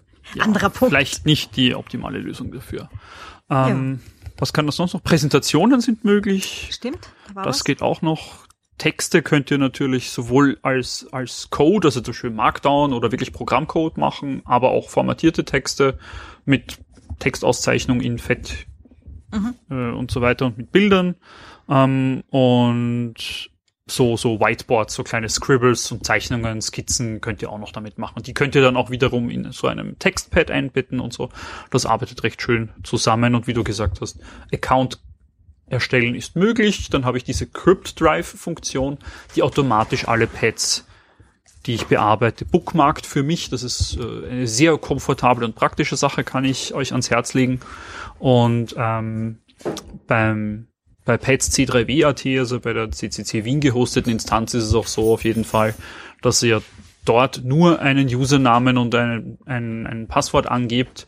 Äh, kein, da ist keine E-Mail-Adresse notwendig, da wird keine E-Mail-Adresse verifiziert, gespeichert, gar nichts. Äh, wir können dort serverseitig nicht mal feststellen, dass das ein Account ist oder dass ein Account existiert. Das heißt, wenn ihr das Passwort vergesst, kommt ihr anders auch nicht mehr dran. Genau, da kommen wir dann zum Themenbereich äh, Passwortmanager. Die helfen in dem Fall sehr. Ja, da genau. machen wir dann mal eine eigene Sendung drüber. Ja, machen wir mal. ähm, ich weiß nicht, wer jetzt vielleicht schon Nextcloud kennt. Äh, eine Nextcloud äh, erschlägt einem gleich ein ganzes Teil von äh, Anwendungsfällen und Problemen, die man so haben kann. Ähm, also es kann sowohl Cloud-Speicher als auch File-Transfer, als auch Kalender, als auch Adressbuch und mittlerweile glaube ich auch äh, Chat und Telefonie. Na, das haben sie irgendwie jetzt Genau, das ist drin. dieses äh, Nextcloud Talk. Das ist ein eigenes Nextcloud-App, das ich dazu installieren muss. Aber das kann ich auch dafür verwenden, ja. Mhm, genau. Äh, Nextcloud, ähm, also diese, die ganze Cloud Storage Sache, man kann halt auch Files äh, dort einfach hochladen. Also wenn man jetzt zum Beispiel gemeinsam äh, eine Podcast-Folge aufgenommen hat, kann ich zum Beispiel bei einem Double Ender äh, einfach meinen Teil in einen Nextcloud-Ordner geben, kann ihn dort freigeben, auch mit einem Enddatum und gegebenenfalls mit Passwort, mhm. äh, um zum Beispiel WeTransfer zu äh, ersetzen und kann genau. halt die, oder Dropbox zu ersetzen. Genau. Ähm, Kollaboration an Sheets ist auch, glaube ich, eine extra, äh, extra. Das ist, glaube ich, mit man dann- Collabora. Das ist Genau. auch ein extra Teil, was ich dazu installieren muss. Das habe ich mir persönlich noch gar nicht angeschaut. Nee, ich habe es auch nicht Ähm, im Einsatz, aber es geht zumindest genau. angeblich. Ähm, Ähm, zu den, zu den File-Transfers auch recht praktisch, wenn, wenn ihr einen Double-Ender macht, also wo auf beiden Enden des Podcasts remote aufgezeichnet wird und ihr die seid, die von der anderen Person die Episode, äh, die Aufzeichnung bekommen soll, ihr könnt dort auch einen Ordner freigeben, damit eure Podcast-Partnerin äh, ihre Aufzeichnung dort hochladen kann bei euch. genau, über den Browser das, dann das, einfach. Mhm. Genau, einfach über den Browser. Äh, das ist genauso einfach zu bedienen wie andere Lösungen, nur viel datenschutzfreundlicher. Die Daten sind auch gleich bei euch. Ähm, es gibt dann auch noch die, die Desktop-Clients, also wo ihr quasi im Hintergrund den Nextcloud-Client laufen habt, der euch dann wirklich so wie bei Dropbox einen Ordner lokal macht, der automatisch synchronisiert. Also ist wirklich watschen einfach zu bedienen, äh, sehr komfortabel und funktioniert echt, echt gut. Also wir haben das, wir haben das bei uns auch viel in Verwendung. Ja. Ähm, das ist sehr, sehr praktisch und robust. Also, Hat auch gleich noch ein Adressbuch und einen Kalender dabei. Das Mhm. heißt, man hat die Daten äh, gegebenenfalls in der eigenen Nextcloud drin. Das kann man dann halt zum Beispiel am Mobilgerät auch einstellen, dass Mhm. äh, eben auf dieses Adressbuch zugegriffen wird und eben nicht das äh, von Google oder von Apple äh, und für den Kalender halt genau dasselbe. Genau, das funktioniert auch, als auch zum Beispiel auf macOS mit der, mit der Standard-Kalender-Applikation, weil das im Hintergrund halt das CalDAV-Protokoll ist, ein standardisiertes Protokoll für Kalendersachen verwendet. Äh, das geht auf iOS, äh, das geht äh, unter Linux mit diversen Clients, die, die auch CalDAV sprechen. Ähm, und auf Android gibt's auch ähm, DAVdroid. Mhm. Das gibt's auch, glaube ich, im F-Droid Store. Ähm, und das kann dann auch mit eurer eigenen Nextcloud quasi Kalender und Adressbuch bearbeiten. Das ist eine sehr schicke Lösung. Sehr schön, Ja. ja. Ähm, was man damit, apropos Mobilgeräte, äh, auch machen kann, ähm, man kann halt sämtliche Fotos automatisch auch in die Nextcloud laden lassen. Also nicht nur so wie bei Dropbox, sondern es geht mit der Nextcloud ganz genauso. Mhm. Ähm, genau, und Videochat tut's mittlerweile auch. Äh, das habe ich mir aber noch nicht angeschaut. Da hatte ich nur mal die Version, da war es noch Beta. Ähm, Ja, das, ich, ich will ja auch nicht mit Leuten telefonieren. Also genau. ja. Ähm, Alternativen zum Themenbereich Aufnahme. Wir haben Studio Link. das gute Studio Link. Das gute Studio Link. Ich mag's. ja, ich auch. Ja. Ja, ich hatte bis jetzt erst, glaube ich, zweimal ein Problem damit und ähm, Bei wie vielen Anwendungsfällen? vielen. Vielen. Okay. Vielen. Ich- ich habe jetzt echt nicht eine gute mit- Quote. Ja, nee, ich habe jetzt echt nicht mitgezählt, aber ich habe sicher schon 30, 30, 40 Aufnahmen gemacht mit Studio Link und zwei Problemfälle ist, glaube ich, Ja. überschaubar. Also ich habe das auch schon verwendet. In dem Fall äh, war, war ich zugeschaltet als äh, professioneller Podcasting-Gast. Ähm, und äh, das hat wirklich anstandslos funktioniert. Das ist so starten, einmal den Code austauschen und geht. Das war Ja. wirklich sehr nett. Tonqualität war auch sehr gut. Also Ja. Also das- total das stressfrei. ist, allein, allein von der Tonqualität her wollt ihr das gegenüber Skype oder anderen Lösungen einsetzen. Das einfach viel, viel zuverlässiger funktioniert. Das ist Genau. Und äh, wer jetzt so denkt, oh Gott, oh Gott, Studio Link, nee, das muss ich dann da mit dieser Routing-Matrix in dieses Ultraschall. Nein, muss man nicht. Es gibt das auch als Standalone. Das wird dann im Browser ausgeführt genau. äh, und erzeugt dann einfach bei jedem Teilnehmer, wenn man auf Record gedrückt hat, ein FLAC-File, was man dann zum Beispiel wieder mit einer Nextcloud austauschen kann. Genau. Also ich habe auch die, die, nachdem ich quasi zugeschaltet wurde, äh, die Standalone-Version bei mir verwendet und das war wirklich starten und geht. Das, das war erstaunlich. Das war so, das ist alles? Das, das funktioniert schon? Das, wo ist der Haken? So, es geht wirklich. Also das war sehr, sehr angenehm. Also das könnt ihr auch problemlos euren äh, Gesprächspartnerinnen und Partnern zumuten, dass sie das App installieren, starten und geht. Ja, Das also ja. du musst es auch echt nur entpacken und Ja. es läuft dann schon. Ähm, das habe ich jetzt auch bei mehreren Podcast-Gästinnen gehabt, die selber keine Podcasterinnen sind ähm, oder Podcaster. Das hat 1A funktioniert in allen Fällen. Also genau, das, das kriegt ihr supported. Richtig. Und ähm, genau, der Sebastian Reimers, der das äh, programmiert, der ist auch in Deutschland und der ist auch äh, datenschutzmäßig fit und sehr willens, da halt auch Mhm. ähm, sich um die Rahmenbedingungen und so weiter eben ordentlich zu kümmern. Das ist super cool. Genau. Der macht ja auch den Ultraschall Mit zumindest, ja. mit, ja. Ähm, Ja. Äh, bei Ultraschall fällt jetzt irgendwie diese Routing-Matrix raus mit der, mit der net- aktuellen Release. Also irgendwie sind sie da auch wild am Umbauen. Das heißt, selbst wenn man Studio Link jetzt dann halt direkt ins Ultraschall irgendwie reinklingt, sollte das mittlerweile äh, stressfreier werden. Ich habe es mir noch nicht angeguckt, weil ich fand die auch gruselig, aber ähm, es gibt wohl da jetzt äh, den Willen, das Ganze noch viel nutzerfreundlicher zu machen, als schon war. Ja, das, das hat sich ja durch die, durch die Ultraschall-Releases seit Beginn gezogen, so ist sehr mächtig, aber komplex halt, weil Audio halt generell komplex ist. Aber mit jedem Update ist es bedienbarer, benutzbarer und zugänglicher geworden und ich finde das auch einen sehr, sehr guten Weg, einfach das Ganze zugänglich zu machen, damit mehr Leute sich auf Inhalte konzentrieren können und weniger mit dem mit der Technik dahinter, die notwendig ist, und das, das zugänglicher zu machen. Das finde ich großartig. Also es, Ja. man sieht auch, dass das Erfolg hat. Äh, eine Meldung tatsächlich von heute, also 9. Juli äh, 2019. Ähm, wer von euch Zoom verwendet für denselben Zweck, äh, also das ist halt auch so eine Lösung für VoIP, also Voice over IP, äh, wo man halt über Distanz, über dieses Internet äh, mit äh, mit Podcastenden oder Podcast-Gästinnen äh, dann halt eine Mhm. Gesprächsverbindung äh, machen kann und die dann halt auch im Client aufzeichnen kann. Ähm, die haben jetzt einen sehr unschönen Zero Day, also eine äh, äh, Eine bisher nicht veröffentlichte oder nicht bekannte, nicht öffentlich bekannte Sicherheitslücke. Danke, ja genau, das gehabt, war das ja. Wort. Mhm, Sicherheitslücke, ja. danke. ich war gerade bei Data Breacher, das war es noch nicht. Äh, Ah, ist aber relativ nahe dran. Also es bietet viel Potenzial für einen Data Breach. Korrekt, weil ähm, alle, die jemals äh, Zoom auf einem Mac installiert hatten, deren äh, Kamera auf diesem Mac ist jetzt quasi von außen äh, zugreifbar. Genau, also wenn ein, eine, eine, eine böse Person, die euch was will, äh, euch es schafft, dass ihr auf eine Webseite geht, die entsprechend präpariert ist, dann können sie remote auf eure Kamera zugreifen. Auch dann, wenn ihr die Zoom-Applikation schon wieder deinstalliert habt. Das ist der, der, der Ja. unglaublich schöne Knackpunkt an dieser Problematik. Ähm, wir haben uns das äh, quasi vor dem Aufzeichnen einmal kurz angesehen.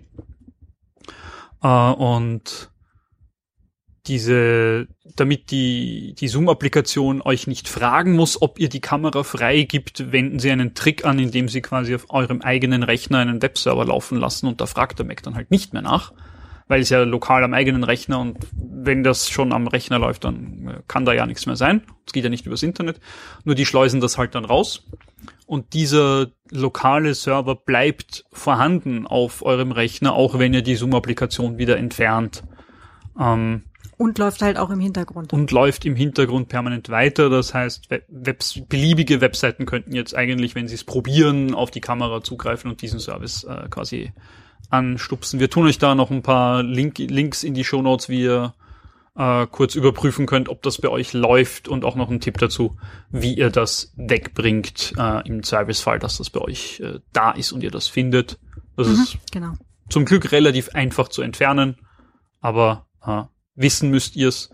Und ich sehe halt die große Problematik dabei, die Leute, die es schon deinstalliert haben, das heißt, die auch kein Update mehr kriegen für das App, das sie ja nicht mehr haben, haben trotzdem eine Sicherheitslücke drauf und das bei denen dann quasi zu fixen und auszurollen, das ist wahrscheinlich schwieriger. Also Mm. Und Zoom hat sich irgendwie auch wohl, was ich gelesen habe, nicht sehr willig gezeigt, äh, in dem Bereich halt irgendwie was zu fixen. Also es gibt wohl nur einen Teilfix und sie waren wohl auch nicht so willig, irgendwie Menschen äh, zu kontaktieren oder irgendwas Ja. zu tun. Das ist halt eher so, nee. sie haben halt auch de facto technisch kaum eine Möglichkeit, wirklich alle, die davon betroffen sind, jetzt zu erreichen und geschweige denn einen Fix auszurollen. Also das geht das technisch obendrein, einfach auch ja, gar klar. nicht. Ja. Ja. Also das, ja. Jo. Also äh, nicht so cool. Das heißt, wer von euch Zoom verwendet, äh, verwendet hat. oder jetzt demnächst verwendet hat. Äh, es gibt äh, Studio Link Standalone. Mhm. Ähm, Nochmal so als Hinweis, äh, das möchte man vielleicht dann lieber. Ach ja. Äh, Post-Production. Noch, noch, noch mehr Software, Ja, was da alles dazu gehört. Unendliche Weiten. ja, Post-Production. Ne? Also Mhm. wenn man jetzt, also man kann natürlich, wenn man eben ähm, auf dem eigenen Rechner entweder Audacity hat oder eben Reaper, mit oder ohne Ultraschall kann man natürlich die ganze Nachbearbeitung auch selber machen. Man kann es sich auch etwas einfacher machen und auf Phonic nutzen. Mhm. Äh, auf Phonic ähm, ist äh, ein Anbieter in Österreich, das heißt innerhalb der EU, unterliegt halt entsprechend halt auch der DSGVO und äh, es löscht die hochgeladenen äh, Daten nach ein bis drei Wochen, je nachdem, ob man Audio oder Video hochlädt. Äh, mhm. Video nach einer Woche, Audio nach drei Wochen. Mhm. Ähm, es gibt auch für die bezahlten Accounts, was ich äh, gehört hatte, ähm, die Möglichkeit, Auftragsverarbeitungsverträge äh, abzuschließen. Da kommen wir dann mhm. gleich noch mal kurz drauf. Ähm, das heißt, wenn ihr Dienstleister habt, also Auftragsverarbeiter, äh, Firmen, die in eurem Auftrag Daten verarbeiten, Auftragsverarbeiter, ähm, dann könnt ihr mit denen halt oder solltet ihr auch als Verantwortliche Verträge mit diesen äh, mhm ich sage jetzt trotzdem lieber auf, äh, also Dienstleister ist kürzer, äh, mit ja. diesen Dienstleistern äh, Verträge abschließen, ähm, um einmal sicher zu gehen, dass ihr quasi euren Vorgarten sauber haltet. Ähm, wenn diese Dienstleister selber in der EU sitzen, ist das relativ leicht. Ähm, wenn sie das nicht tun, ja, also Facebook zum Beispiel, Google, was auch immer, wird das Ganze etwas schwieriger. Wobei es mit Google tatsächlich äh, Auftragsverarbeitungsverträge gibt. Dort ist das möglich, ja. Ja. Ähm, dass das Ganze nicht viel heißt, äh, hatten wir vorher ja Das ist schon. ein anderes Problem. Was wir ganz vergessen haben, natürlich jetzt hören hoffentlich ganz viele Podcasts und die Menschen, die äh, viele von den Applikationen, die wir genannt haben, natürlich schon kennen. Aber was ist denn jetzt, wer zuhört, der oder die Auphonic noch gar nicht kennt? Was tut denn Auphonic eigentlich? Sollten wir vielleicht auch noch dazu sagen. Quasi Post-Production äh, für dein fertig geschnittenes Audiofile. Das heißt, äh, es macht so Knackser raus, äh, ein ganz klein bisschen halt äh, äh, levelt das, also normalisiert äh, mhm. die Tonspuren halt auch, dass das äh, hinterher ordentlich klingt und gut klingt und äh, die bestmögliche Audioqualität hat von dem, was man vorher reingeworfen hat.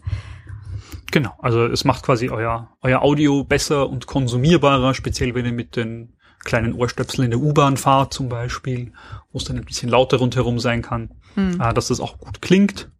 Das heißt, für den Fall, dass ihr Auphonic noch nicht verwendet, das wollt ihr euch äh, anhören. genau, äh, das kann man sich auch ja. sehr gut anhören. Mhm. Ganz äh, kurzer der Hinweis.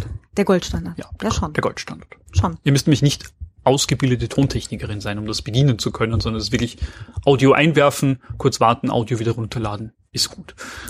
Genau. Ja. Ähm, da gibt's allerdings noch, äh, wie gesagt, zwei Hinweise. Und zwar sind wir da wieder bei dieser zeitlichen Abfolge. Mhm. Wann äh, werfe ich das denn jetzt bei Auphonic ein? Genau, zwischen ich habe es fertig geschnitten und es wird veröffentlicht. Hm, also vor der Veröffentlichung. Ja. Da, da gilt also die Datenschutzgrundverordnung noch mit den biometrischen Daten. Genau. Das heißt, ähm, wenn man Auphonic benutzt, kann und sollte man die Mitpodcastenden und Podcast-Gäste einmal davon vorab in Kenntnis setzen, ne, also zum Themenbereich, äh, was mache ich denn jetzt eigentlich alles mit meinem Audio, ja, oder mhm. mit den äh, gesammelten biometrischen Daten anderer Leute. Ähm, einmal vorher darüber aufklären, äh, vollumfänglich, äh, dass eben dass äh, die aufgenommene Audiospur einmal dann halt zumindest nach Graz geht, mhm. in dem Fall eben, ähm, wo es dann halt äh, bearbeitet wird. Das andere, was man mit Auphonic auch machen kann, das ist allerdings äh, ein externer Service oder halt eine Auswahl externer Services, die man noch dazuschalten kann, mhm. nämlich unter anderem Transkript-Services. Äh, da gibt es, äh, ich glaube, einen von Amazon, einen von Google und einen äh, Speechmatics, die sitzen in UK. Das heißt, solange der Brexit noch nicht war, ist der in UK noch okay. Mhm. Ähm, Zumindest äh, wenn's, wenn einem halt der Stempel äh, reicht, äh, DSGVO-konform. Ähm, ja, auch wieder der Hinweis, ähm, die Audiodaten werden an ein US-Unternehmen beziehungsweise ein Unternehmen in UK übermittelt. Dort werden die Audiodaten halt analysiert. Es wird ein Transkript angefertigt, ein automatisiertes, das man dann eben äh, wenn man es bei Auphonic einbindet, dort bei Auphonic äh, quasi direkt äh, beim Download der fertigen mhm. Daten eben mit angeboten bekommt. Wenn man äh, das halt extern verwendet, also nicht bei Auphonic reinklingt, dann äh, hat man die Daten eben dann nicht in, im Auphonic Download drin, sondern eben an anderer Stelle. Ähm, Prozesshinweis. Wenn man das bei Auphonic einklingt, ist die Analyse, also die ganze mhm. Verarbeitung äh, durch Google oder Amazon oder Speechmatics äh, vor der Veröffentlichung. Das heißt, es greift die DSGVO. Hm. Wie löse ich das am besten? Du kannst dir die Einwilligung dafür einholen.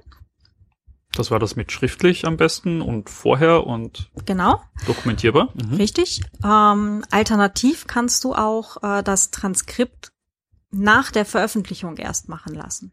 Ja, dass du das äh, File, also dein Audiofile erst, wenn die Folge schon veröffentlicht ist, mhm. erst im Anschluss daran die veröffentlichten Daten, die fertigen veröffentlichten Daten, die gegebenenfalls halt durch die Podcast-Gäste auch schon abgenommen wurden, ähm, dass du die dann erst hm. zu den Transkript-Services schiebst. Weil wenn sie veröffentlicht sind, greift die DSGVO nicht mehr mhm. und damit kann ich dieses äh, Problem quasi elegant umschiffen. Genau. Ja. Genau. Spricht in dem Fall halt äh, gegen das äh, Komplettpaket, was man eben durch Auphonic dann halt machen lassen kann, indem man externe Services dort einbindet, ähm, spart einem allerdings halt auch Probleme. Ja. Ja. Vielleicht kann man da mal mit Auphonic reden, dass sie da noch einen extra Button einbauen, der das ein bisschen komfortabler macht, aber die, die rechtliche Einhaltung äh, auch einfach ermöglicht. Mhm. Wäre so mal eine Überlegung. Kann man sich also, mal ich glaube, man kann auch Dropbox und Stuff da einklinken, dass es ja. dann halt automatisch auf entsprechende äh, Cloud-Services hochgeladen wird. Oder auch auf das eigene selbst gehostete WordPress. Auch das ist genau, möglich. das geht mhm. natürlich ebenfalls. Äh, Hinweis, wenn man natürlich von Auphonic aus wieder auf US-Services äh, Daten schieben lässt, es findet dort natürlich ebenfalls wieder eine Übertragung in Drittländer statt. Hm? Also also selber hosten ist einfach besser. selber hosten oder halt zumindest sich Services äh, innerhalb der EU suchen. Also mhm. gehostete Nextcloud zum Beispiel gibt es äh, schon gibt's, für so fünf auch. Euro im Monat oder sowas. Da gibt's mehrere Angebote. Äh, findet man, glaube ich, auf nextcloud.org, aber wir geben die Links in die Show Notes rein. Ja. Mhm. Du hast eben gerade schon WordPress erwähnt. Ja, das ist halt so dieses Ding, das alle irgendwie haben, das es überall gibt. Alle kennen es, wirklich gemocht wird's von vielen nicht. ähm, aber es, es gibt halt dieses, dieses Podlove-Plugin, den Podlove Publisher und den Podlove Subscribe-Button und ganz viel mit, mit Pod und Liebe, äh, was halt mit diesem WordPress integriert ist. Genau. Man kann auch, wenn man jetzt die, äh, die Audiodaten selber zum Beispiel bei Podigy hostet, also es ist ein Anbieter, ich glaube in Berlin, wenn ich mich recht erinnere, also zumindest in Deutschland, ähm, kann man das halt auch von extern in WordPress einbinden. Also die Option gibt es auch. Aber wenn man schon die Daten nicht auf dem eigenen Webserver, im eigenen WordPress eben selber hosten möchte oder kann, ähm, gibt es halt auch Möglichkeiten, das eben nicht bei Spotify oder ähnlichen US-Anbietern mhm. äh, zu tun, sondern zum Beispiel bei Prodigy oder anderen Anbietern innerhalb der EU. Auch nicht unpraktisch. Genau, das ist dann halt einfach eine, eine Kosten-Nutzen-Rechnung. Ähm, was lohnt sich mehr und möchte ich lieber alles selber ja. haben? Habe ich ein, ein ausreichend großes Paket bei meinem äh, Webhoster, dass sich eben gegebenenfalls Traffic gut ausgeht und so weiter. Ja. Mhm. Äh, genau, Hinweis, nicht wordpress.com. Ja, mhm. WordPress.com, also diese ganzen Gratis-Blogs, äh, Dollarname.wordpress.com, äh, die sind alle nicht DSGVO-konform betreibbar. Ähm, mhm. Die Möglichkeit äh, gibt es, glaube ich, nach wie vor nicht. Äh, ich habe das allerdings äh, Ende 2018 mir das letzte Mal genauer angeschaut. Äh, ich habe aber noch nichts äh, gelesen oder gehört, dass sich das mittlerweile geändert hatte. Wäre mir jetzt auch nicht bekannt, aber zum Podcasten ist es sowieso nicht interessant, weil dort kann ich kein Podlove-Plugin haben. Genau. Also das ist mal das nächste, aber für den Fall, dass ihr da einen Blog oder irgendwas habt, äh, der ist auf jeden Fall nicht DSGVO-konform. Jo, WordPress Themes könnten noch ein, noch ein Stolperstein sein. Mhm. Auf ganz vielen Ebenen. Ja, da sind ganz viele gruselige Dinge drin teilweise. Abgesehen davon, dass es schwarze Magie ist, WordPress-Themes zu erstellen. das kann wohl wirklich sein. Äh, was sie eigentlich alle können, ist äh, das, äh, oder halt das liegt jetzt primär nicht am Theme, aber äh, sie machen HTTPS mit. Das äh, genau liegt primär am Server, aber das funktioniert jetzt eigentlich fast überall unfallfrei. Ja. Ähm, das möchte man mittlerweile haben. Ich hatte neulich mal wieder äh, mit jemandem gesprochen, der hatte dann gesagt, nee, äh, ich mache das nicht. Ich habe kein, äh, kein Login auf der Seite. Ich habe keine Möglichkeit, Kommentare zu hinterlassen. Ich habe gar nichts, wo Leute irgendwie interagieren können. Ähm, ich lasse meine Seite jetzt auf HTTP, ja, weil mein also Hoster, also weil mein Hoster halt äh, das nur gegen relativ viele Kosten anbietet, dass ich da halt äh, ein SSL-Zertifikat für meine Seite kriege. Ähm, sonst müsste ich halt meine Website irgendwie übersiedeln und das ist mir jetzt gerade ein bisschen viel. Das hat ein paar Probleme dabei, oder? Ja, also abgesehen davon, dass es sich äh, sehr komisch anfühlt, eine unverschlüsselte Webseite zu finden heutzutage noch, weil halt der Großteil wirklich HTTPS und damit eine sichere Übertragung bietet. Äh, aber wenn es unverschlüsselt, unsicher übertragen wird und per HTTP, also das Hypertext Transfer Protocol ohne das S wie Secure, äh, dann können halt alle, die irgendwie im Netzwerk dazwischen sitzen, so das WLAN bei der Freundin oder äh, das Kaffeehaus vom Freund oder sonst wie, äh, nicht nur mitlesen, was ihr da macht, sondern sie können das natürlich auch manipulieren weil ihr habt keine Integrität der Seite und der Übertragung. Das heißt, wenn ihr in einem Hotel sitzt oder im Flieger, kann es schon mal passieren, dass die euch äh, da einen Werbebanner hineinhauen, der gar nicht von euch kommt. Und dann habt ihr wieder den Fall mit, ja, wenn da Werbung ist, dann kommt sie nicht von mir. Das heißt, andere monetarisieren jetzt gerade eure Webseite. Und das will man wahrscheinlich auch im Normalfall nicht haben. Äh, und mit HTTPS kann sowas halt nicht passieren und Zertifikate gibt es ja dank Let's Encrypt inzwischen wirklich kostenlos und ohne Aufwand. Das sollte eigentlich bei jedem Hosting-Paket heutzutage einfach dabei sein. Ich kenne Hoster, wo ich das nicht mal mehr abdrehen kann. Das sind die besonders guten. Die machen das einfach, kosten nicht extra, ist einfach dabei. Hm. One Sonnenschein, das ist ganz, ganz großartig. Aber äh, in so Themes gibt's halt noch viel mehr anderen Grusel, der da hm. passieren kann. Also standardmäßig zum Beispiel sowas wie äh, Google Fonts. Also damit mhm. die Schriften äh, überall schön gleich ausschauen in allen Browsern und so weiter und so fort, genau. gibt es die Möglichkeit eben äh, unter anderem von Google, es gibt auch andere Anbieter, äh, quasi die Schriften von extern einzubinden.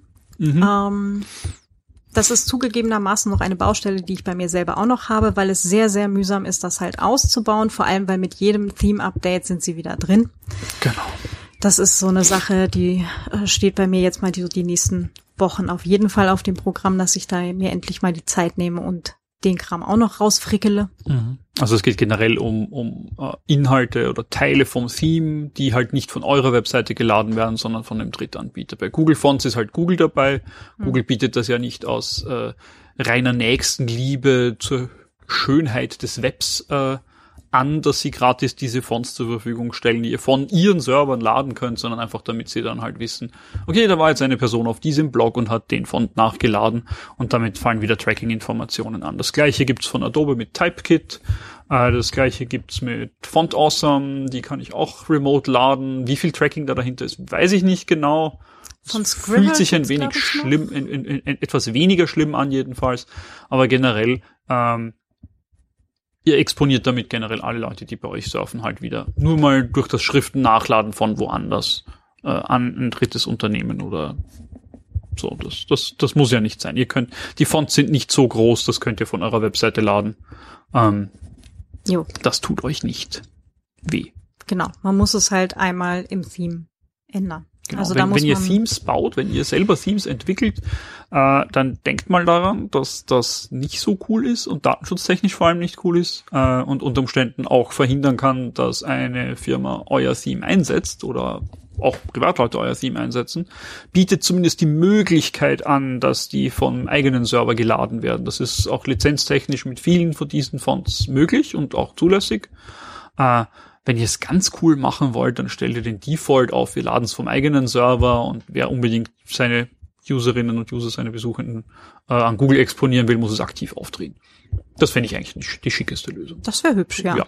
Vor allem, wenn es dafür halt einfach irgendwo ein Knopf na, gibt. einen Knopf gibt, wo man es einfach machen kann, ohne dass man im Code irgendwie rumeditieren muss. Ja. Also, weil das macht's halt für sehr viele Leute, die halt einfach nur einen Blog oder einfach nur einen Podcast betreiben wollen, Mhm. Schwierig. Also da sind einfach diverse Hürden dazwischen, ja. Ja, vor allem, weil ich es halt bei jedem Update nachziehen muss selber Ja, klar. wieder. Und das hi- hindert dann, dass die Leute Updates machen, was wieder zu Sicherheitslücken führt. Also Genau. nicht Third-Party-Content laden macht auf so vielen Ebenen äh, ganz viele Dinge einfacher, sicherer und besser für alle. Genau.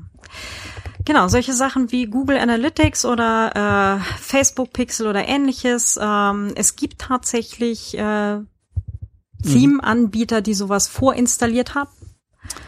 Ähm, ist eher ist mir, das ist richtig gruselig, ist mir zumindest äh, zwischendrin mal irgendwo aufgefallen. Äh, also selbst wenn ihr selber kein Analytics einsetzt, kann es trotzdem sein, dass im Theme schon welches drin ist.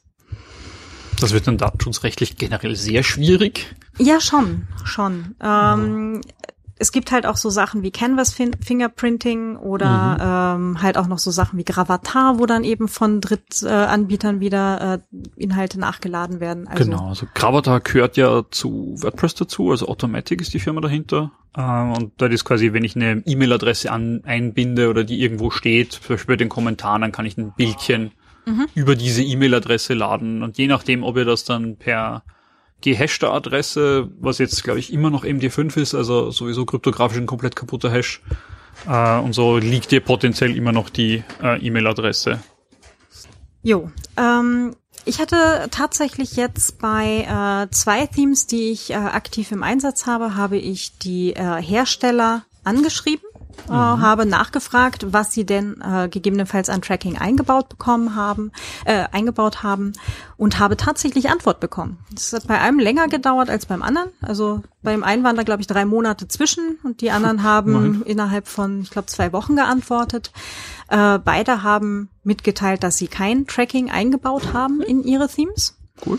Ähm, die einen laden allerdings Bilder von Gravatar. Also da ist halt ähm, Ja. Quasi eingeplant, dass man äh, in dem Theme aktiv Bilder von Gravatar verwendet. Das ist da drin ähm, ja vor äh, voreingestellt. Ja, also Und das für, kann man abdrehen oder? äh, naja, ich verwende halt einfach nicht ein Bild von Gravatar, sondern ich habe jetzt an derselben Stelle, wo normalerweise ein Gravatar-Bild geladen werden würde, habe ich jetzt einfach ähm, eins selber hochgeladen auf den Server, äh, Server und habe es dann auf der Stelle Okay. eingebunden. Aber das heißt, du patchst das eigentlich quasi, das Datenschutzleck, das da quasi entsteht, patchst du selber raus und das musst du auch bei jedem Update wieder von Hand nachpatchen. Äh, nein, nein, nein, nein. Ich hab's äh, in, also per Content. ah, also okay, ich also ich kann, du kannst quasi das, das, das Gravatar nachladen durch was anderes ersetzen, du musst es aber aktiv einmal tun. Es gibt keine Möglichkeit, das einfach mit einem Häkchen abzudrehen. Genau. Okay. Also ich kann nicht einfach auswählen äh, Gravatar oder Bild aus der Mediathek, sondern äh, ich habe mir dann halt einfach Mhm. äh, mit ein bisschen Frickelei an dieselbe Stelle ein Bild aus der Mediathek gezogen. Genau. Ja. Hm. Dazu musst du aber schon wieder Zugriff auf diesen Webserver haben, da genauer was einstellen können, wissen, wo du das hinstellst, wie du das rauskriegst. Nee, es, es ist halt für viele dann Fall- unter Umständen, die jetzt nicht so mit WordPress und Code dahinter oder wie Webserver funktionieren, schon wieder eine größere Hürde, das einfach umzusetzen. Vielleicht. War gar nicht so schlimm. Also es war tatsächlich eine reine Content-Sache mit, äh, ich lade jetzt ein Bild in diese Mediathek und ich zeige ein Bild äh, auf dieser Seite an. Also es ist wirklich nur ähm, Bild äh, hochladen und Bild einfügen auf Seite gewesen. Äh, es wäre natürlich viel einfacher gegangen, das mit dieser Gravatar-Lösung zu machen, die da eben vorgesehen ist. Ähm, ich habe es mir jetzt dann halt eben aus Gründen ein bisschen schwieriger gemacht, aber es war nach wie vor überschaubar. Also wer jetzt schon länger einen WordPress-Blog oder sowas hat, eine WordPress-Seite bedient und weiß, wie man Bilder hochlädt und einfügt, äh, das ist machbar. Ja. Es war Aber aber, tatsächlich in dem Fall ein Kauftheme, also das war für Geld. Mhm. Aber du musst es halt wissen, du musst es dir anschauen, du musst dich drum kümmern. Mhm. Und so, ja. Also schaut doch vielleicht mal eure Themes durch, was die so alles nachladen. Genau. Ähm, Ja. Ähm, eine Frage, die vor dem Vortrag auf der Subscribe kam, war, äh, wie sieht denn das so aus mit diesen Kommentaren in WordPress? Mhm. Oder schreiben Leute Zeug rein. Genau. Ja. Und dazu geben sie eine Mailadresse an. Genau, äh, die Kommentarfunktion im WordPress ist jetzt mal grundsätzlich okay. Ähm, also man kann Kommentare in Mhm. eigenen WordPress halt durchaus erlauben. Das gehört dann halt entsprechend in die Datenschutzerklärung rein. Und auch entsprechend moderiert vielleicht, dass da nicht äh, gruselige, seltsame Weltanschauungen, Verschwörungstheorien und sonstiger Blödsinn drin landen. Genau. Ja, Alternativen zum Themenbereich Social Media. Erzähl Also- doch mal was zu diesem Fediverse. Also zum Bewerben von meinen tollen Produktionen, also deinen tollen Produktionen in dem Fall. Äh, du, du drückst dich ja hier noch um deine Ich sage ja, niemand hat vor, einen Podcast zu machen. Ähm,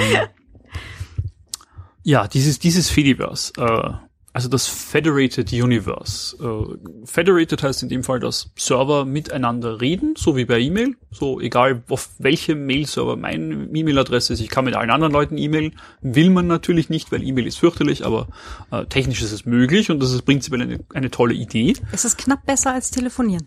Äh, Ja, ja, knapp besser. Ein bisschen weniger schlimm. Genau, aber es gibt halt diese netten Dinge wie zum Beispiel Twitter oder manche Leute äh, verwenden Soundcloud oder YouTube und Vimeo und von mir aus auch Facebook oder Instagram, was zum Facebook-Konzern gehört. Pinterest? Pinterest, oh ja, ja so ein Timesync. Ähm, aber prinzipiell, Leute wollen halt Inhalte sharen und, und miteinander teilen und teile so kleine Texte oder Bilder machen und da wollen das bequem machen und verwenden halt Twitter, aber es gibt da zum Beispiel auch Alternativen dazu, die kulturell viel, viel besser sind als Twitter, also äh, weniger Wahnsinnige, weniger Nazis, äh, weniger Hetze und, und, und sonstigen Scheiß. Genau, also mit, mit Mastodon gibt es zum Beispiel eine, ich sag mal, bessere Version von Twitter, weil bei Twitter gibt's ja nur eine Instanz im Netzwerk und Also beim, eine beim, zentrale Serverinfrastruktur? genau, bei Mastodon gibt's halt viele davon. Das heißt, das, äh, da gibt's viel mehr Inhalte, viel äh, mehr interessante Inhalte, auch äh, themenspezifische Sachen. Und wer einen äh, Account bei einer Mastodon-Instanz hat, kann auch wiederum allen anderen auf allen anderen Instanzen folgen äh, und mit denen äh, so Kurznachrichten, so kurze Postings, so wie es auch bei Twitter in der Art ist, nur dass sie dort noch ein bisschen länger sein dürfen. 500 auf Mastodon Zeichen, glaub ich. 500 Zeichen ist üblich, genau. Äh, können da Dinge austauschen und üblicherweise sind die Mastodon-Server, die meisten davon sind auch äh, gut moderiert. Das heißt, äh, so irgendwelche Trolle und Botnetze werden dort sehr schnell unterbunden Mhm. und abgewürgt. Die, die Gesprächskultur dort ist einfach sehr, sehr viel positiver und hilfreicher und, und netter. Das ich fühle mich ist dort sehr wohl wohl. Ja. Ja, ich mich auch. Ja. Ähm, es gibt, also die meisten Server sind halt Community betrieben, Ja. also äh, zum Beispiel von Vereinen. Äh, es gibt einen äh, vom CCC, ähm, also Chaos Ja, das ist, Social. ist, äh, ja, es ist, na, äh, das ist, das ist Community-Projekt. Das ist nicht mal der CCC selber. stimmt. Ja, Also, und ähm, und es gibt aber auch äh, zum Beispiel von einem Motorradverein einen. Es gibt äh, einen Server für Furries. Es gibt einen für äh, Juristen. Es gibt einen für ähm, Ja, es, es gibt welche für, Ach für, Gott, für. Men Menschen, die sich mit Literatur beschäftigen, also Genau. le lesend oder und oder schreibend. Genau, äh, es welche gibt äh, Server für Journalisten. Ähm, es gibt von diversen Universitäten äh, Server, Mhm. die dort schon gehostet werden und auch zum Beispiel von verschiedenen Städten. Also Stadt Bonn, Stadt Hamburg und so weiter haben, soweit ich weiß, auch schon eigene Mastodon-Server Ah ja, stehen. schön. Ja, Also der Bundesdatenschutzbeauftragte von Deutschland hat äh, seinen Account auf, äh, ich glaube, bonn.social oder so. hm, auch nicht schlecht, ja. Ja. Mhm. Genau. Also Mastodon einfach das, das be besser als Twitter, kann auch mehr Mhm. und, und kulturell und fühlt sich einfach viel besser an. Also Man kriegt auch äh, von den Leuten, die dort schon sind, tatsächlich viel Hilfe, hilfreicheres Feedback als äh, auf Twitter. Also Twitter Mhm. ist, glaube ich, einfach mittlerweile so groß, dass die meisten die Posts schon fast nicht mehr sehen. ja. Äh, das geht einfach komplett unter. Mhm. Und auf Mastodon, ähm, wenn ich quasi denselben Post auf Twitter und auf Mastodon poste, auf Twitter habe ich vielleicht drei Likes und Mhm. keine Antwort und auf Mastodon habe ich fünf Antworten, sieben Likes und drei Retweets, wie es da heißt. Also Boosts.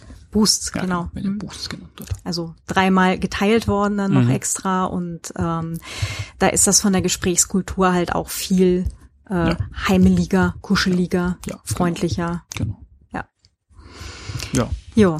Äh, was übrigens, äh, ne, äh, Federated Universe, was ja auch noch ein Trick ist, man kann nicht nur mit einem Mastodon-Account anderen Mastodon-Accounts folgen, sondern zum Beispiel auch ähm, Pixelfed-Accounts, Mhm. was so eine Alternative zu Instagram wäre. Das heißt, man kriegt eben Posts von jemandem, der einen äh, Pixelfed-Account hat, Genau. äh, auch in die Mastodon-Timeline rein. Das heißt, ich brauche nicht 15 verschiedene Clients, sondern ich kann einfach meinen Mastodon-Client nehmen am Telefon oder am, am Laptop Oder die Website, ja. oder die Webseite. Ih, Webseite. Ich mag keine Webseiten. ja, Ähm, aber auf der, auf es, gibt, der es gibt gute Clients inzwischen. Ja, ja aber es gibt auch schöne, schön gemachte Mastodon-Instanzen, wenn du dann halt unten dieses, diesen kleinen Elefanten hast oder halt ein anderes, äh, ein, ein Mastodon, es ist ein Ja, Mammut, genau. ja. genau, äh, gibt's das halt mit einer kleinen Fairy Dust, das ist eine kleine Rakete im Rüssel oder halt äh, mit genau. einem mit einem das wäre in dem Fall die, die Chaos.social, die, Genau, äh, die, die mit dem- CCC-nahe äh, Instanz. die mit dem Buch, das wäre die Literatur.social. Mhm. Äh, es gab eine, äh, die gibt's leider nicht mehr, die Instanz, eine äh, Sci-Fi, also für Science-Fiction-Fans Mhm, und Autorinnen. Ähm, die hatte dann ein ganz eigenes äh, Maskottchen, aber das war auch total niedlich gemacht. Das siehst du dann halt leider in den in den äh, Clients eben nicht. ja, Deswegen ist es tro also trotzdem vielleicht ein Anreiz, auch mal Auch mal gelegentlich zuschauen. die Website Ja. zu verwenden. Genau. Wir, wir tun euch da wieder Links in, in die Shownotes rein, wie ihr zu einem eigenen Mastodon-Account kommt und auch vielleicht ein bisschen Guidance. Da gibt's glaube ich, Guidance inzwischen. Wie suche ich mir eine, eine Instanz aus? Und wie gesagt, das ist dann quasi nur eure, eure Heiminstanz. Ihr könnt trotzdem allen anderen auch folgen, was ja großartig ist. Genau. Und du hast gesagt, ich kann Leu also quasi Pixelfed-Accounts auch folgen über Mastodon und sehe dann deren Bilder. Geht das mit anderen Dingen, so mit Ton und Musik? Ich veröffentliche kleine Musiksnippets oder so. Äh, soweit ich weiß, gibt's das auch mit Funkwhale. Mhm. Ähm, also das ist ähm, quasi so der Soundcloud, äh, die Soundcloud-Alternative im Fediverse. Das müsste auch funktionieren, dass Mhm. man da auch von Mastodon aus eben solchen Accounts folgt. Ja. Und äh, es gibt noch PeerTube, das ist so ein äh, YouTube, äh, eine YouTube-Alternative im Fediverse. Äh, die habe ich allerdings selber nicht äh, aktiv in Verwendung. Hast du da schon eine Info? Genau, also bei, bei PeerTube, das ist so YouTube, Vimeo, Video-Hosting-Alternative, die ihr selber betreiben könnt und die dann halt auch untereinander Videos austauschen. Ähm, und dort geht das auch, dass ich mit einem Mastodon-Account einem PeerTube-Account folge. Das heißt, ich kriege dann quasi immer so ein Posting rein mit jetzt gibt's ein neues Video. Das ist so das mit diesem Subscribe und Glocke äh, drücken auf YouTube. Das könnt ihr einfach da, indem ihr dem Account folgt, erledigen. Und wenn ihr dann äh, auf dieses Video-Posting antwortet, dann wird das auf der Webseite von, von der jeweiligen PeerTube-Instanz wieder als Kommentar gepostet zum Beispiel. Sehr cool. Also das ist, äh, macht die Interaktion mit sehr vielen Dingen sehr niederschwellig, sehr bequem. Ähm, Es gibt da auch ein, ähm, ein entsprechendes Plugin für WordPress für, dass man das halt mit der mit dem eigenen WordPress äh, auch macht, dass das halt quasi mit dem Fediverse kommunizieren kann. Äh, der Plan wäre, dass dann halt bei den, also wenn man jetzt einen neuen Post, äh, eine neue Podcast-Folge, einen neuen Blogpost halt veröffentlicht, dass das dann halt auch bei den Followern in der jeweiligen Timeline dann halt aufscheint. Und wenn die dann eben diesen Post in der Timeline kommentieren, wäre das dann halt ein Kommentar im WordPress. Ähm, ich hatte das neulich mal probiert, da hat das leider noch nicht unfallfrei funktioniert, aber ich glaube, das wird auch langsam. ja, also das, da ist man vielleicht noch ein bisschen Early Adopter bei manchen Plugins, die dann Dinge integrieren. Aber ich, ich sehe da schon sehr viel Zukunft in diesen föderierten Diensten. Ja. Und äh, die, die machen Sachen einfach dadurch, dass sie miteinander reden, ähm, irgendwie sehr viel bequemer als viele Webseiten besuchen und da einen Account und dort und so, sondern das, das redet miteinander, so wie das eigentlich mal mit diesem Internet gedacht war. Ja. Das Ja. fühlt sich gut an. Schaut euch das an. Das, das, ihr wollt das ausprobieren. Genau. Einen äh, Themenbereich hatten wir noch, äh, wo auch äh, Nachfragen waren, und zwar äh, Spenden. Ja, ja. Äh, man kann auch, äh, also man kann natürlich Patreon oder äh, ähnliche Services verwenden. Gehört Google. Hm, Das ist mal das eine. Äh, Es gibt allerdings halt auch Anbieter in Europa. Da hätten wir zum Beispiel LiberaPay, was halt auch so ein Mikrofinanzierungsdienst ist, wo man Kleinspenden Ja. äh, wöchentlich oder monatlich halt äh, an äh, Projekte oder Künstlerinnen halt ähm, ja überweisen kann beziehungsweise abgeben kann. Das wird Genau. gegebenenfalls von einem PayPal-Konto, einer Kreditkarte oder ähnlichem halt abgebucht. Mhm. Ähm, LibrePay ist in Li- Frankreich, ne? Äh, genau, LibrePay kommt aus Frankreich und interessanterweise wird das LibrePay-Projekt selber, also die Softwareentwicklung davon ist komplett Open Source und das Projekt selber wird über LibrePay finanziert. Also es gibt Leute, die haben einen LibrePay-Account und spenden an das Projekt auch wieder über den Dienst selber. Also die tragen sich quasi sozusagen mit ihrem eigenen Dienst, halten sie sich wie Münchhausen am Zopf aus, über Wasser. ähm, Sehr cool. ist, finde ich, ein cooles Konzept eigentlich. Ja. Also so. PayPal selber, abgesehen davon, dass sie äh, doch sehr hohe äh, Transaktionsgebühren Mhm. äh, einnehmen, ähm, ist halt auch wieder US-Dienstleister und äh, nicht unbedingt die beste Wahl, die man eben treffen kann. Äh, ich weiß aber, dass viele Podcast-Hörende primär eben PayPal verwenden, einfach weil es eben auf vielen Websites äh, oder Online-Shops eben als Bezahldienst eben äh, angeboten wird. Äh, das kann man sich dann überlegen, ob man das machen möchte. Ja. Wie gesagt, datenschutztechnisch ist PayPal nicht unbedingt die beste aller Möglichkeiten. Ja, ich, ich persönlich habe mit, mit PayPal auch rein von der Unternehmensgebarung, wie, wie die mit Projekten und solchen Sachen umgehen, ein paar gröbere Probleme. Also ich persönlich, äh, wenn ihr nur PayPal anbietet, dann tut's mir leid für euch. Von mir werdet ihr da nichts bekommen. Ich verweigere diesen Dienst aus guten Gründen. Ähm, aber eine, eine Option, die gerade in Europa äh, ganz, ganz oft und gerne übersehen wird, ist die gute, einfache SEPA-Überweisung. Stimmt. Weil in Europa sind wir ja äh, quasi ein bisschen moderner als in den, äh, sag ich mal, Nordamerika, da wo Überweisen, so ein Wire-Transfer ist ja dort ein Ding der Unmöglichkeit.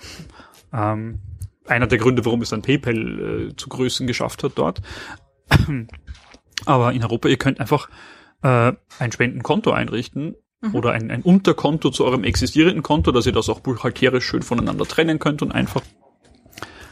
Und äh, wenn ihr ein, ein, ein Spendenkonto einrichtet als, als Unterkonto zu eurem existierenden Konto, dass ihr es auch buchhalterisch äh, einfach trennen könnt, diese Sachen, äh, könnt ihr natürlich einfach über eine SEPA-Überweisung oder einen Dauerauftrag sogar auch kleine Beträge als Spenden äh, entgegennehmen. Das Schöne daran ist, es fallen für die, die Spenden machen, keine Gebühren an, weil ja SEPA-Überweisungen im Prinzip kostenlos sind und durch eure Kontoführung gedeckt sind. Und es kommt auch alles, nämlich es kommen 100 Prozent bei den äh, Begünstigten an. Also das ist, glaube ich, momentan so die einzige Lösung, wie wirklich alles bei euren äh, Produzierenden ankommt, denen ihr etwas spenden wollt, um sie zu unterstützen. Das stimmt. Äh, alternativ gibt's dann äh, auch noch ähm, so eine Patreon-Alternative. Äh, in Berlin sitzen die, das wäre Steady. Ähm, wo dann halt auch viele Podcast-Projekte tatsächlich be äh, bereits eben entsprechende Steady-Seiten äh, haben. Äh, unter anderem zum Beispiel auch die Wochendämmerung ähm, und ein paar andere äh, fallen sie jetzt gerade nicht ein. Aber ähm, da gibt es halt einige Projekte, die mittlerweile bei Steady sind, äh, die äh, zum Beispiel auch von Patreon rübergewechselt sind, eben von einem ähm, US-Dienst. Ne? Ich glaube, Patreon ist in den USA. Patreon gehört Zu- zu YouTube Google, und somit zu Google. Ja. Ähm, wie gesagt, es gibt da eben äh, Alternativen in Europa, die man auch relativ einfach einsetzen kann. Ja. Ähm, wenn ihr einen Live-Chat bei eurer Sendung habt, äh, schaut einfach mal, wo der Server steht. Es gibt da verschiedene Anbieter, verschiedene Möglichkeiten, das äh, abzubilden. Ähm, einfach mal drauf achten. Ja, und ansonsten können wir zusammenfassend eigentlich sagen, was auch immer ihr tut, schreibt's in eure Datenschutzerklärung rein. Ja. Das ist der äh, wichtige Punkt. Diese Datenschutzerklärung ist so die Tatsachen auf den Tisch. Ähm, nach DSGVO könnt ihr nach wie vor grundsätzlich sehr viel machen. Und wie gesagt, wenn euch der Stempel reicht, äh, ist das halt eure Entscheidung. Grundsätzlich muss aber alles, was äh, bei euch auf der Seite passiert oder halt auch im Prozess des Podcasts äh, der Produktion einfach, der genau, gesamten der Produktion. Produktion. danke, einfach, das ja. war das Wort. Ich war jetzt gerade irgendwie bei der Entstehung des Podcasts ähm, gehört halt ausgewiesen. Ähm, die betroffenen Personen gehören vollumfänglich darüber informiert. Genau. Hat auch den Vorteil, ihr wisst dann mal selber darüber Bescheid, wie bei euch das funktioniert. Das schadet Ähm, auch gar das, nichts. Das, genau. das macht es vielleicht auch mal für die nächste Episode einfacher, wenn man nicht wieder alles frisch zusammensuchen muss. Genau. Äh, ganz kurzer äh, Seiten- oder Seitenanmerkung zum Bereich äh, Ge Datenschutzerklärungsgeneratoren. Ähm, es gibt sie. Äh, ich habe darin schon Fehler gefunden. Äh, es ist auch von juristischer Seite bestätigt worden, dass äh, Fehler in diesen Generatoren vorkommen. Ähm, ihr seid dafür verantwortlich, dass äh, alle Informationen auf eurer Seite richtig, korrekt und äh, vollumfänglich sind. Von daher, ähm, was auch immer ihr aus so einem Generator rauskriegt, wenn ihr einen einsetzt, bitte nicht für bare Münze nehmen. Ja. Da gehört noch was dran gemacht. Ja, meistens sind sie vor allem nicht leicht verständlich, sondern die werfen mit Paragraphen um sich. Ja.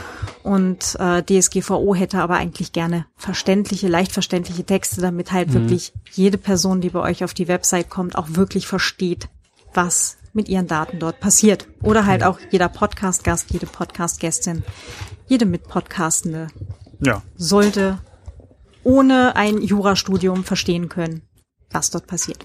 Genau. Ja, ich glaube, wir haben es so ziemlich, oder? Ganz bestimmt nicht. Da fehlen noch tausend Dinge für die nächsten 17 Sendungen. Ähm, aber ich glaube, das ist mal ein runder Überblick für den Anfang. Da haben dann eh schon mal alle äh, über den Sommer genug zu tun, Wahrscheinlich, ja. sich, sich Dinge anzuschauen. Ähm, vielleicht auch ein paar Verbesserungen zu machen, Sachen auszuprobieren, sich anzuschauen. Was ist denn, wenn noch Leute Fragen haben? Wo erreichen sie uns denn? Ja, äh, Fragen oder Feedback nehmen wir natürlich total gerne an. Ähm, Zum Beispiel via Twitter an @datenputz oder auf Mastodon, haha, Also, viel besser. an viel äh, besser. datenschutzpodcast at chaos.social. Äh, ihr könnt auch gerne Feedback oder Fragen per Mail schicken an feedback at datenschutz-podcast.net oder als Kommentar zur Folge auf datenschutz-podcast.net. Genau. Wo finde ich da die Datenschutzerklärung? datenschutz-podcast.net slash Datenschutz müsste es sein. Tja, schaut euch das auch mal an. Genau. Ähm, ihr könnt natürlich gerne auch den Datenschutz-Podcast unterstützen. Ähm, alle Möglichkeiten dazu findet ihr auf äh, datenschutz-podcast.net slash spenden. Es gibt eine Steady-Seite, es gibt LiberaPay. Äh, Überweisungen werden auch genommen. Na bitte. Alle Möglichkeiten vorhanden. Ja, lange Folge ist es geworden. Wer konnte damit rechnen? das ist ja das Schöne beim Podcast. Wir haben Zeit, so viel wie notwendig ist. Genau. Geh doch zum Radio. Ra Radio, Radio ist ja auch nur Podcast mit Livestream. Das Ich ich hörte davon, ja. Ich, ich war ein bisschen aufgeregt, als ich unlängst bei einer Radiosendung zum Thema Kryptowährungen zu Gast sein durfte. So Datenschutz äh, relevante Aspekte von Kryptowährungen und Blockchain und äh, Dingen. ja, das ist auch nicht ganz trivial. Nein, nein, nein. Der Gesprächspartner war von der österreichischen Nationalbank und hatte eine gewisse Agenda zu zentralisierten Diensten. Ach so, ja. Ähm, ja, aber äh, war auch mal ganz interessant wieder, so vor so einem Live-Mikro im Radio zu sitzen. Äh, ist schon ganz cool. Ähm, ich äh, hatte beim Radio auch schon angefragt, ob ich die, äh, den Beitrag halt zweit veröffentlichen darf. Die Information oder die Antwort steht noch aus. Vielleicht gibt's also demnächst hier was zu Kryptowährungen oder äh, möglicherweise Ja. gibt es auch das ein oder andere dezentrale Backup dieser äh, öffentlich-rechtlichen Lösung von es darf nur sieben Tage nach Veröffentlichung äh, noch auf der Website vom, in dem Fall ORF, publiziert sein. Danach muss es depubliziert werden. ja. Erfüllt also die Basisvoraussetzungen für den Podcast definitiv nicht, weil Nein, die sind ja in 500 Jahren noch verfügbar. genau. Na gut, dann ganz herzlichen Dank fürs Zuhören. Peppi, vor allem ganz herzlichen Dank fürs Mitpodcasten. Es hat wieder Spaß gemacht. Dank, danke, dass ihr mich wieder mal ertragen wolltet. Genau, und wir hören uns dann beim nächsten Mal wieder, würde ich sagen. Es wird ein nächstes Mal geben. Es ist, äh, Ja, gab ich- da schon Themenvorschläge. Ich komme dir nicht aus und äh, Das vielleicht ergibt ja die eine oder andere Frage auch mal eine Sendung her, wo wir darauf eingehen können. Bin schon gespannt. Ja. Alles klar. Dann bis zum nächsten Mal. Tschüss. Tschüss. Ja, an dieser Stelle gleich nochmal zwei kurze Nachträge. ähm, zum einen, äh, ich wurde bei der Subscribe und dann auch nochmal bei der Easter Egg angesprochen von einer Person, die sich Textvorschläge wünschte für äh, die Datenschutzerklärung äh, beziehungsweise auch ein Speakers Agreement äh, für Podcast-Gästinnen. Ähm, ich habe jetzt äh, Beispiele, wie es jetzt äh, bei mir zum Beispiel vorkäme, in die Shownotes getan. Hinweis, die sind für euch wahrscheinlich, äh, so wie sie dort stehen, nicht wirklich nutzbar, weil sie halt wahrscheinlich nicht der Realität eures Workflows entsprechen. Das heißt, die wären dann halt noch äh, entsprechend auf eure jeweiligen Podcast-Projekte anzupassen.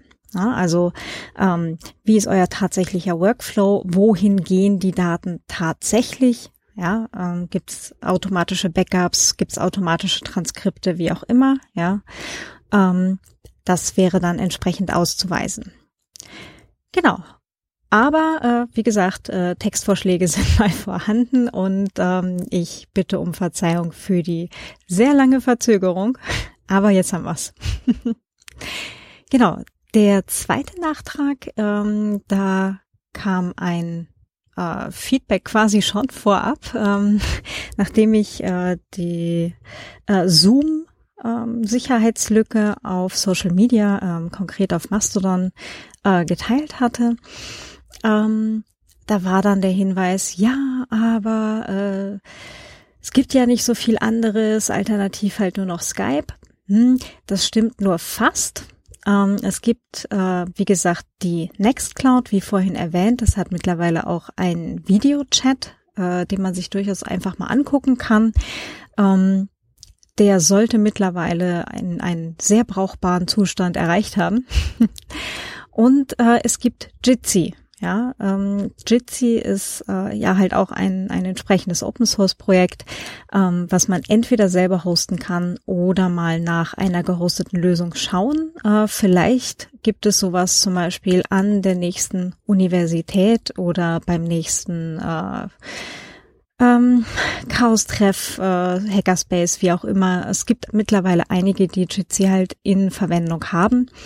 Ähm, man kann es direkt ausprobieren, direkt auf dem Jitsi-Server. Das ist allerdings halt ein äh, ja, öffentlicher, nicht verschlüsselter Server.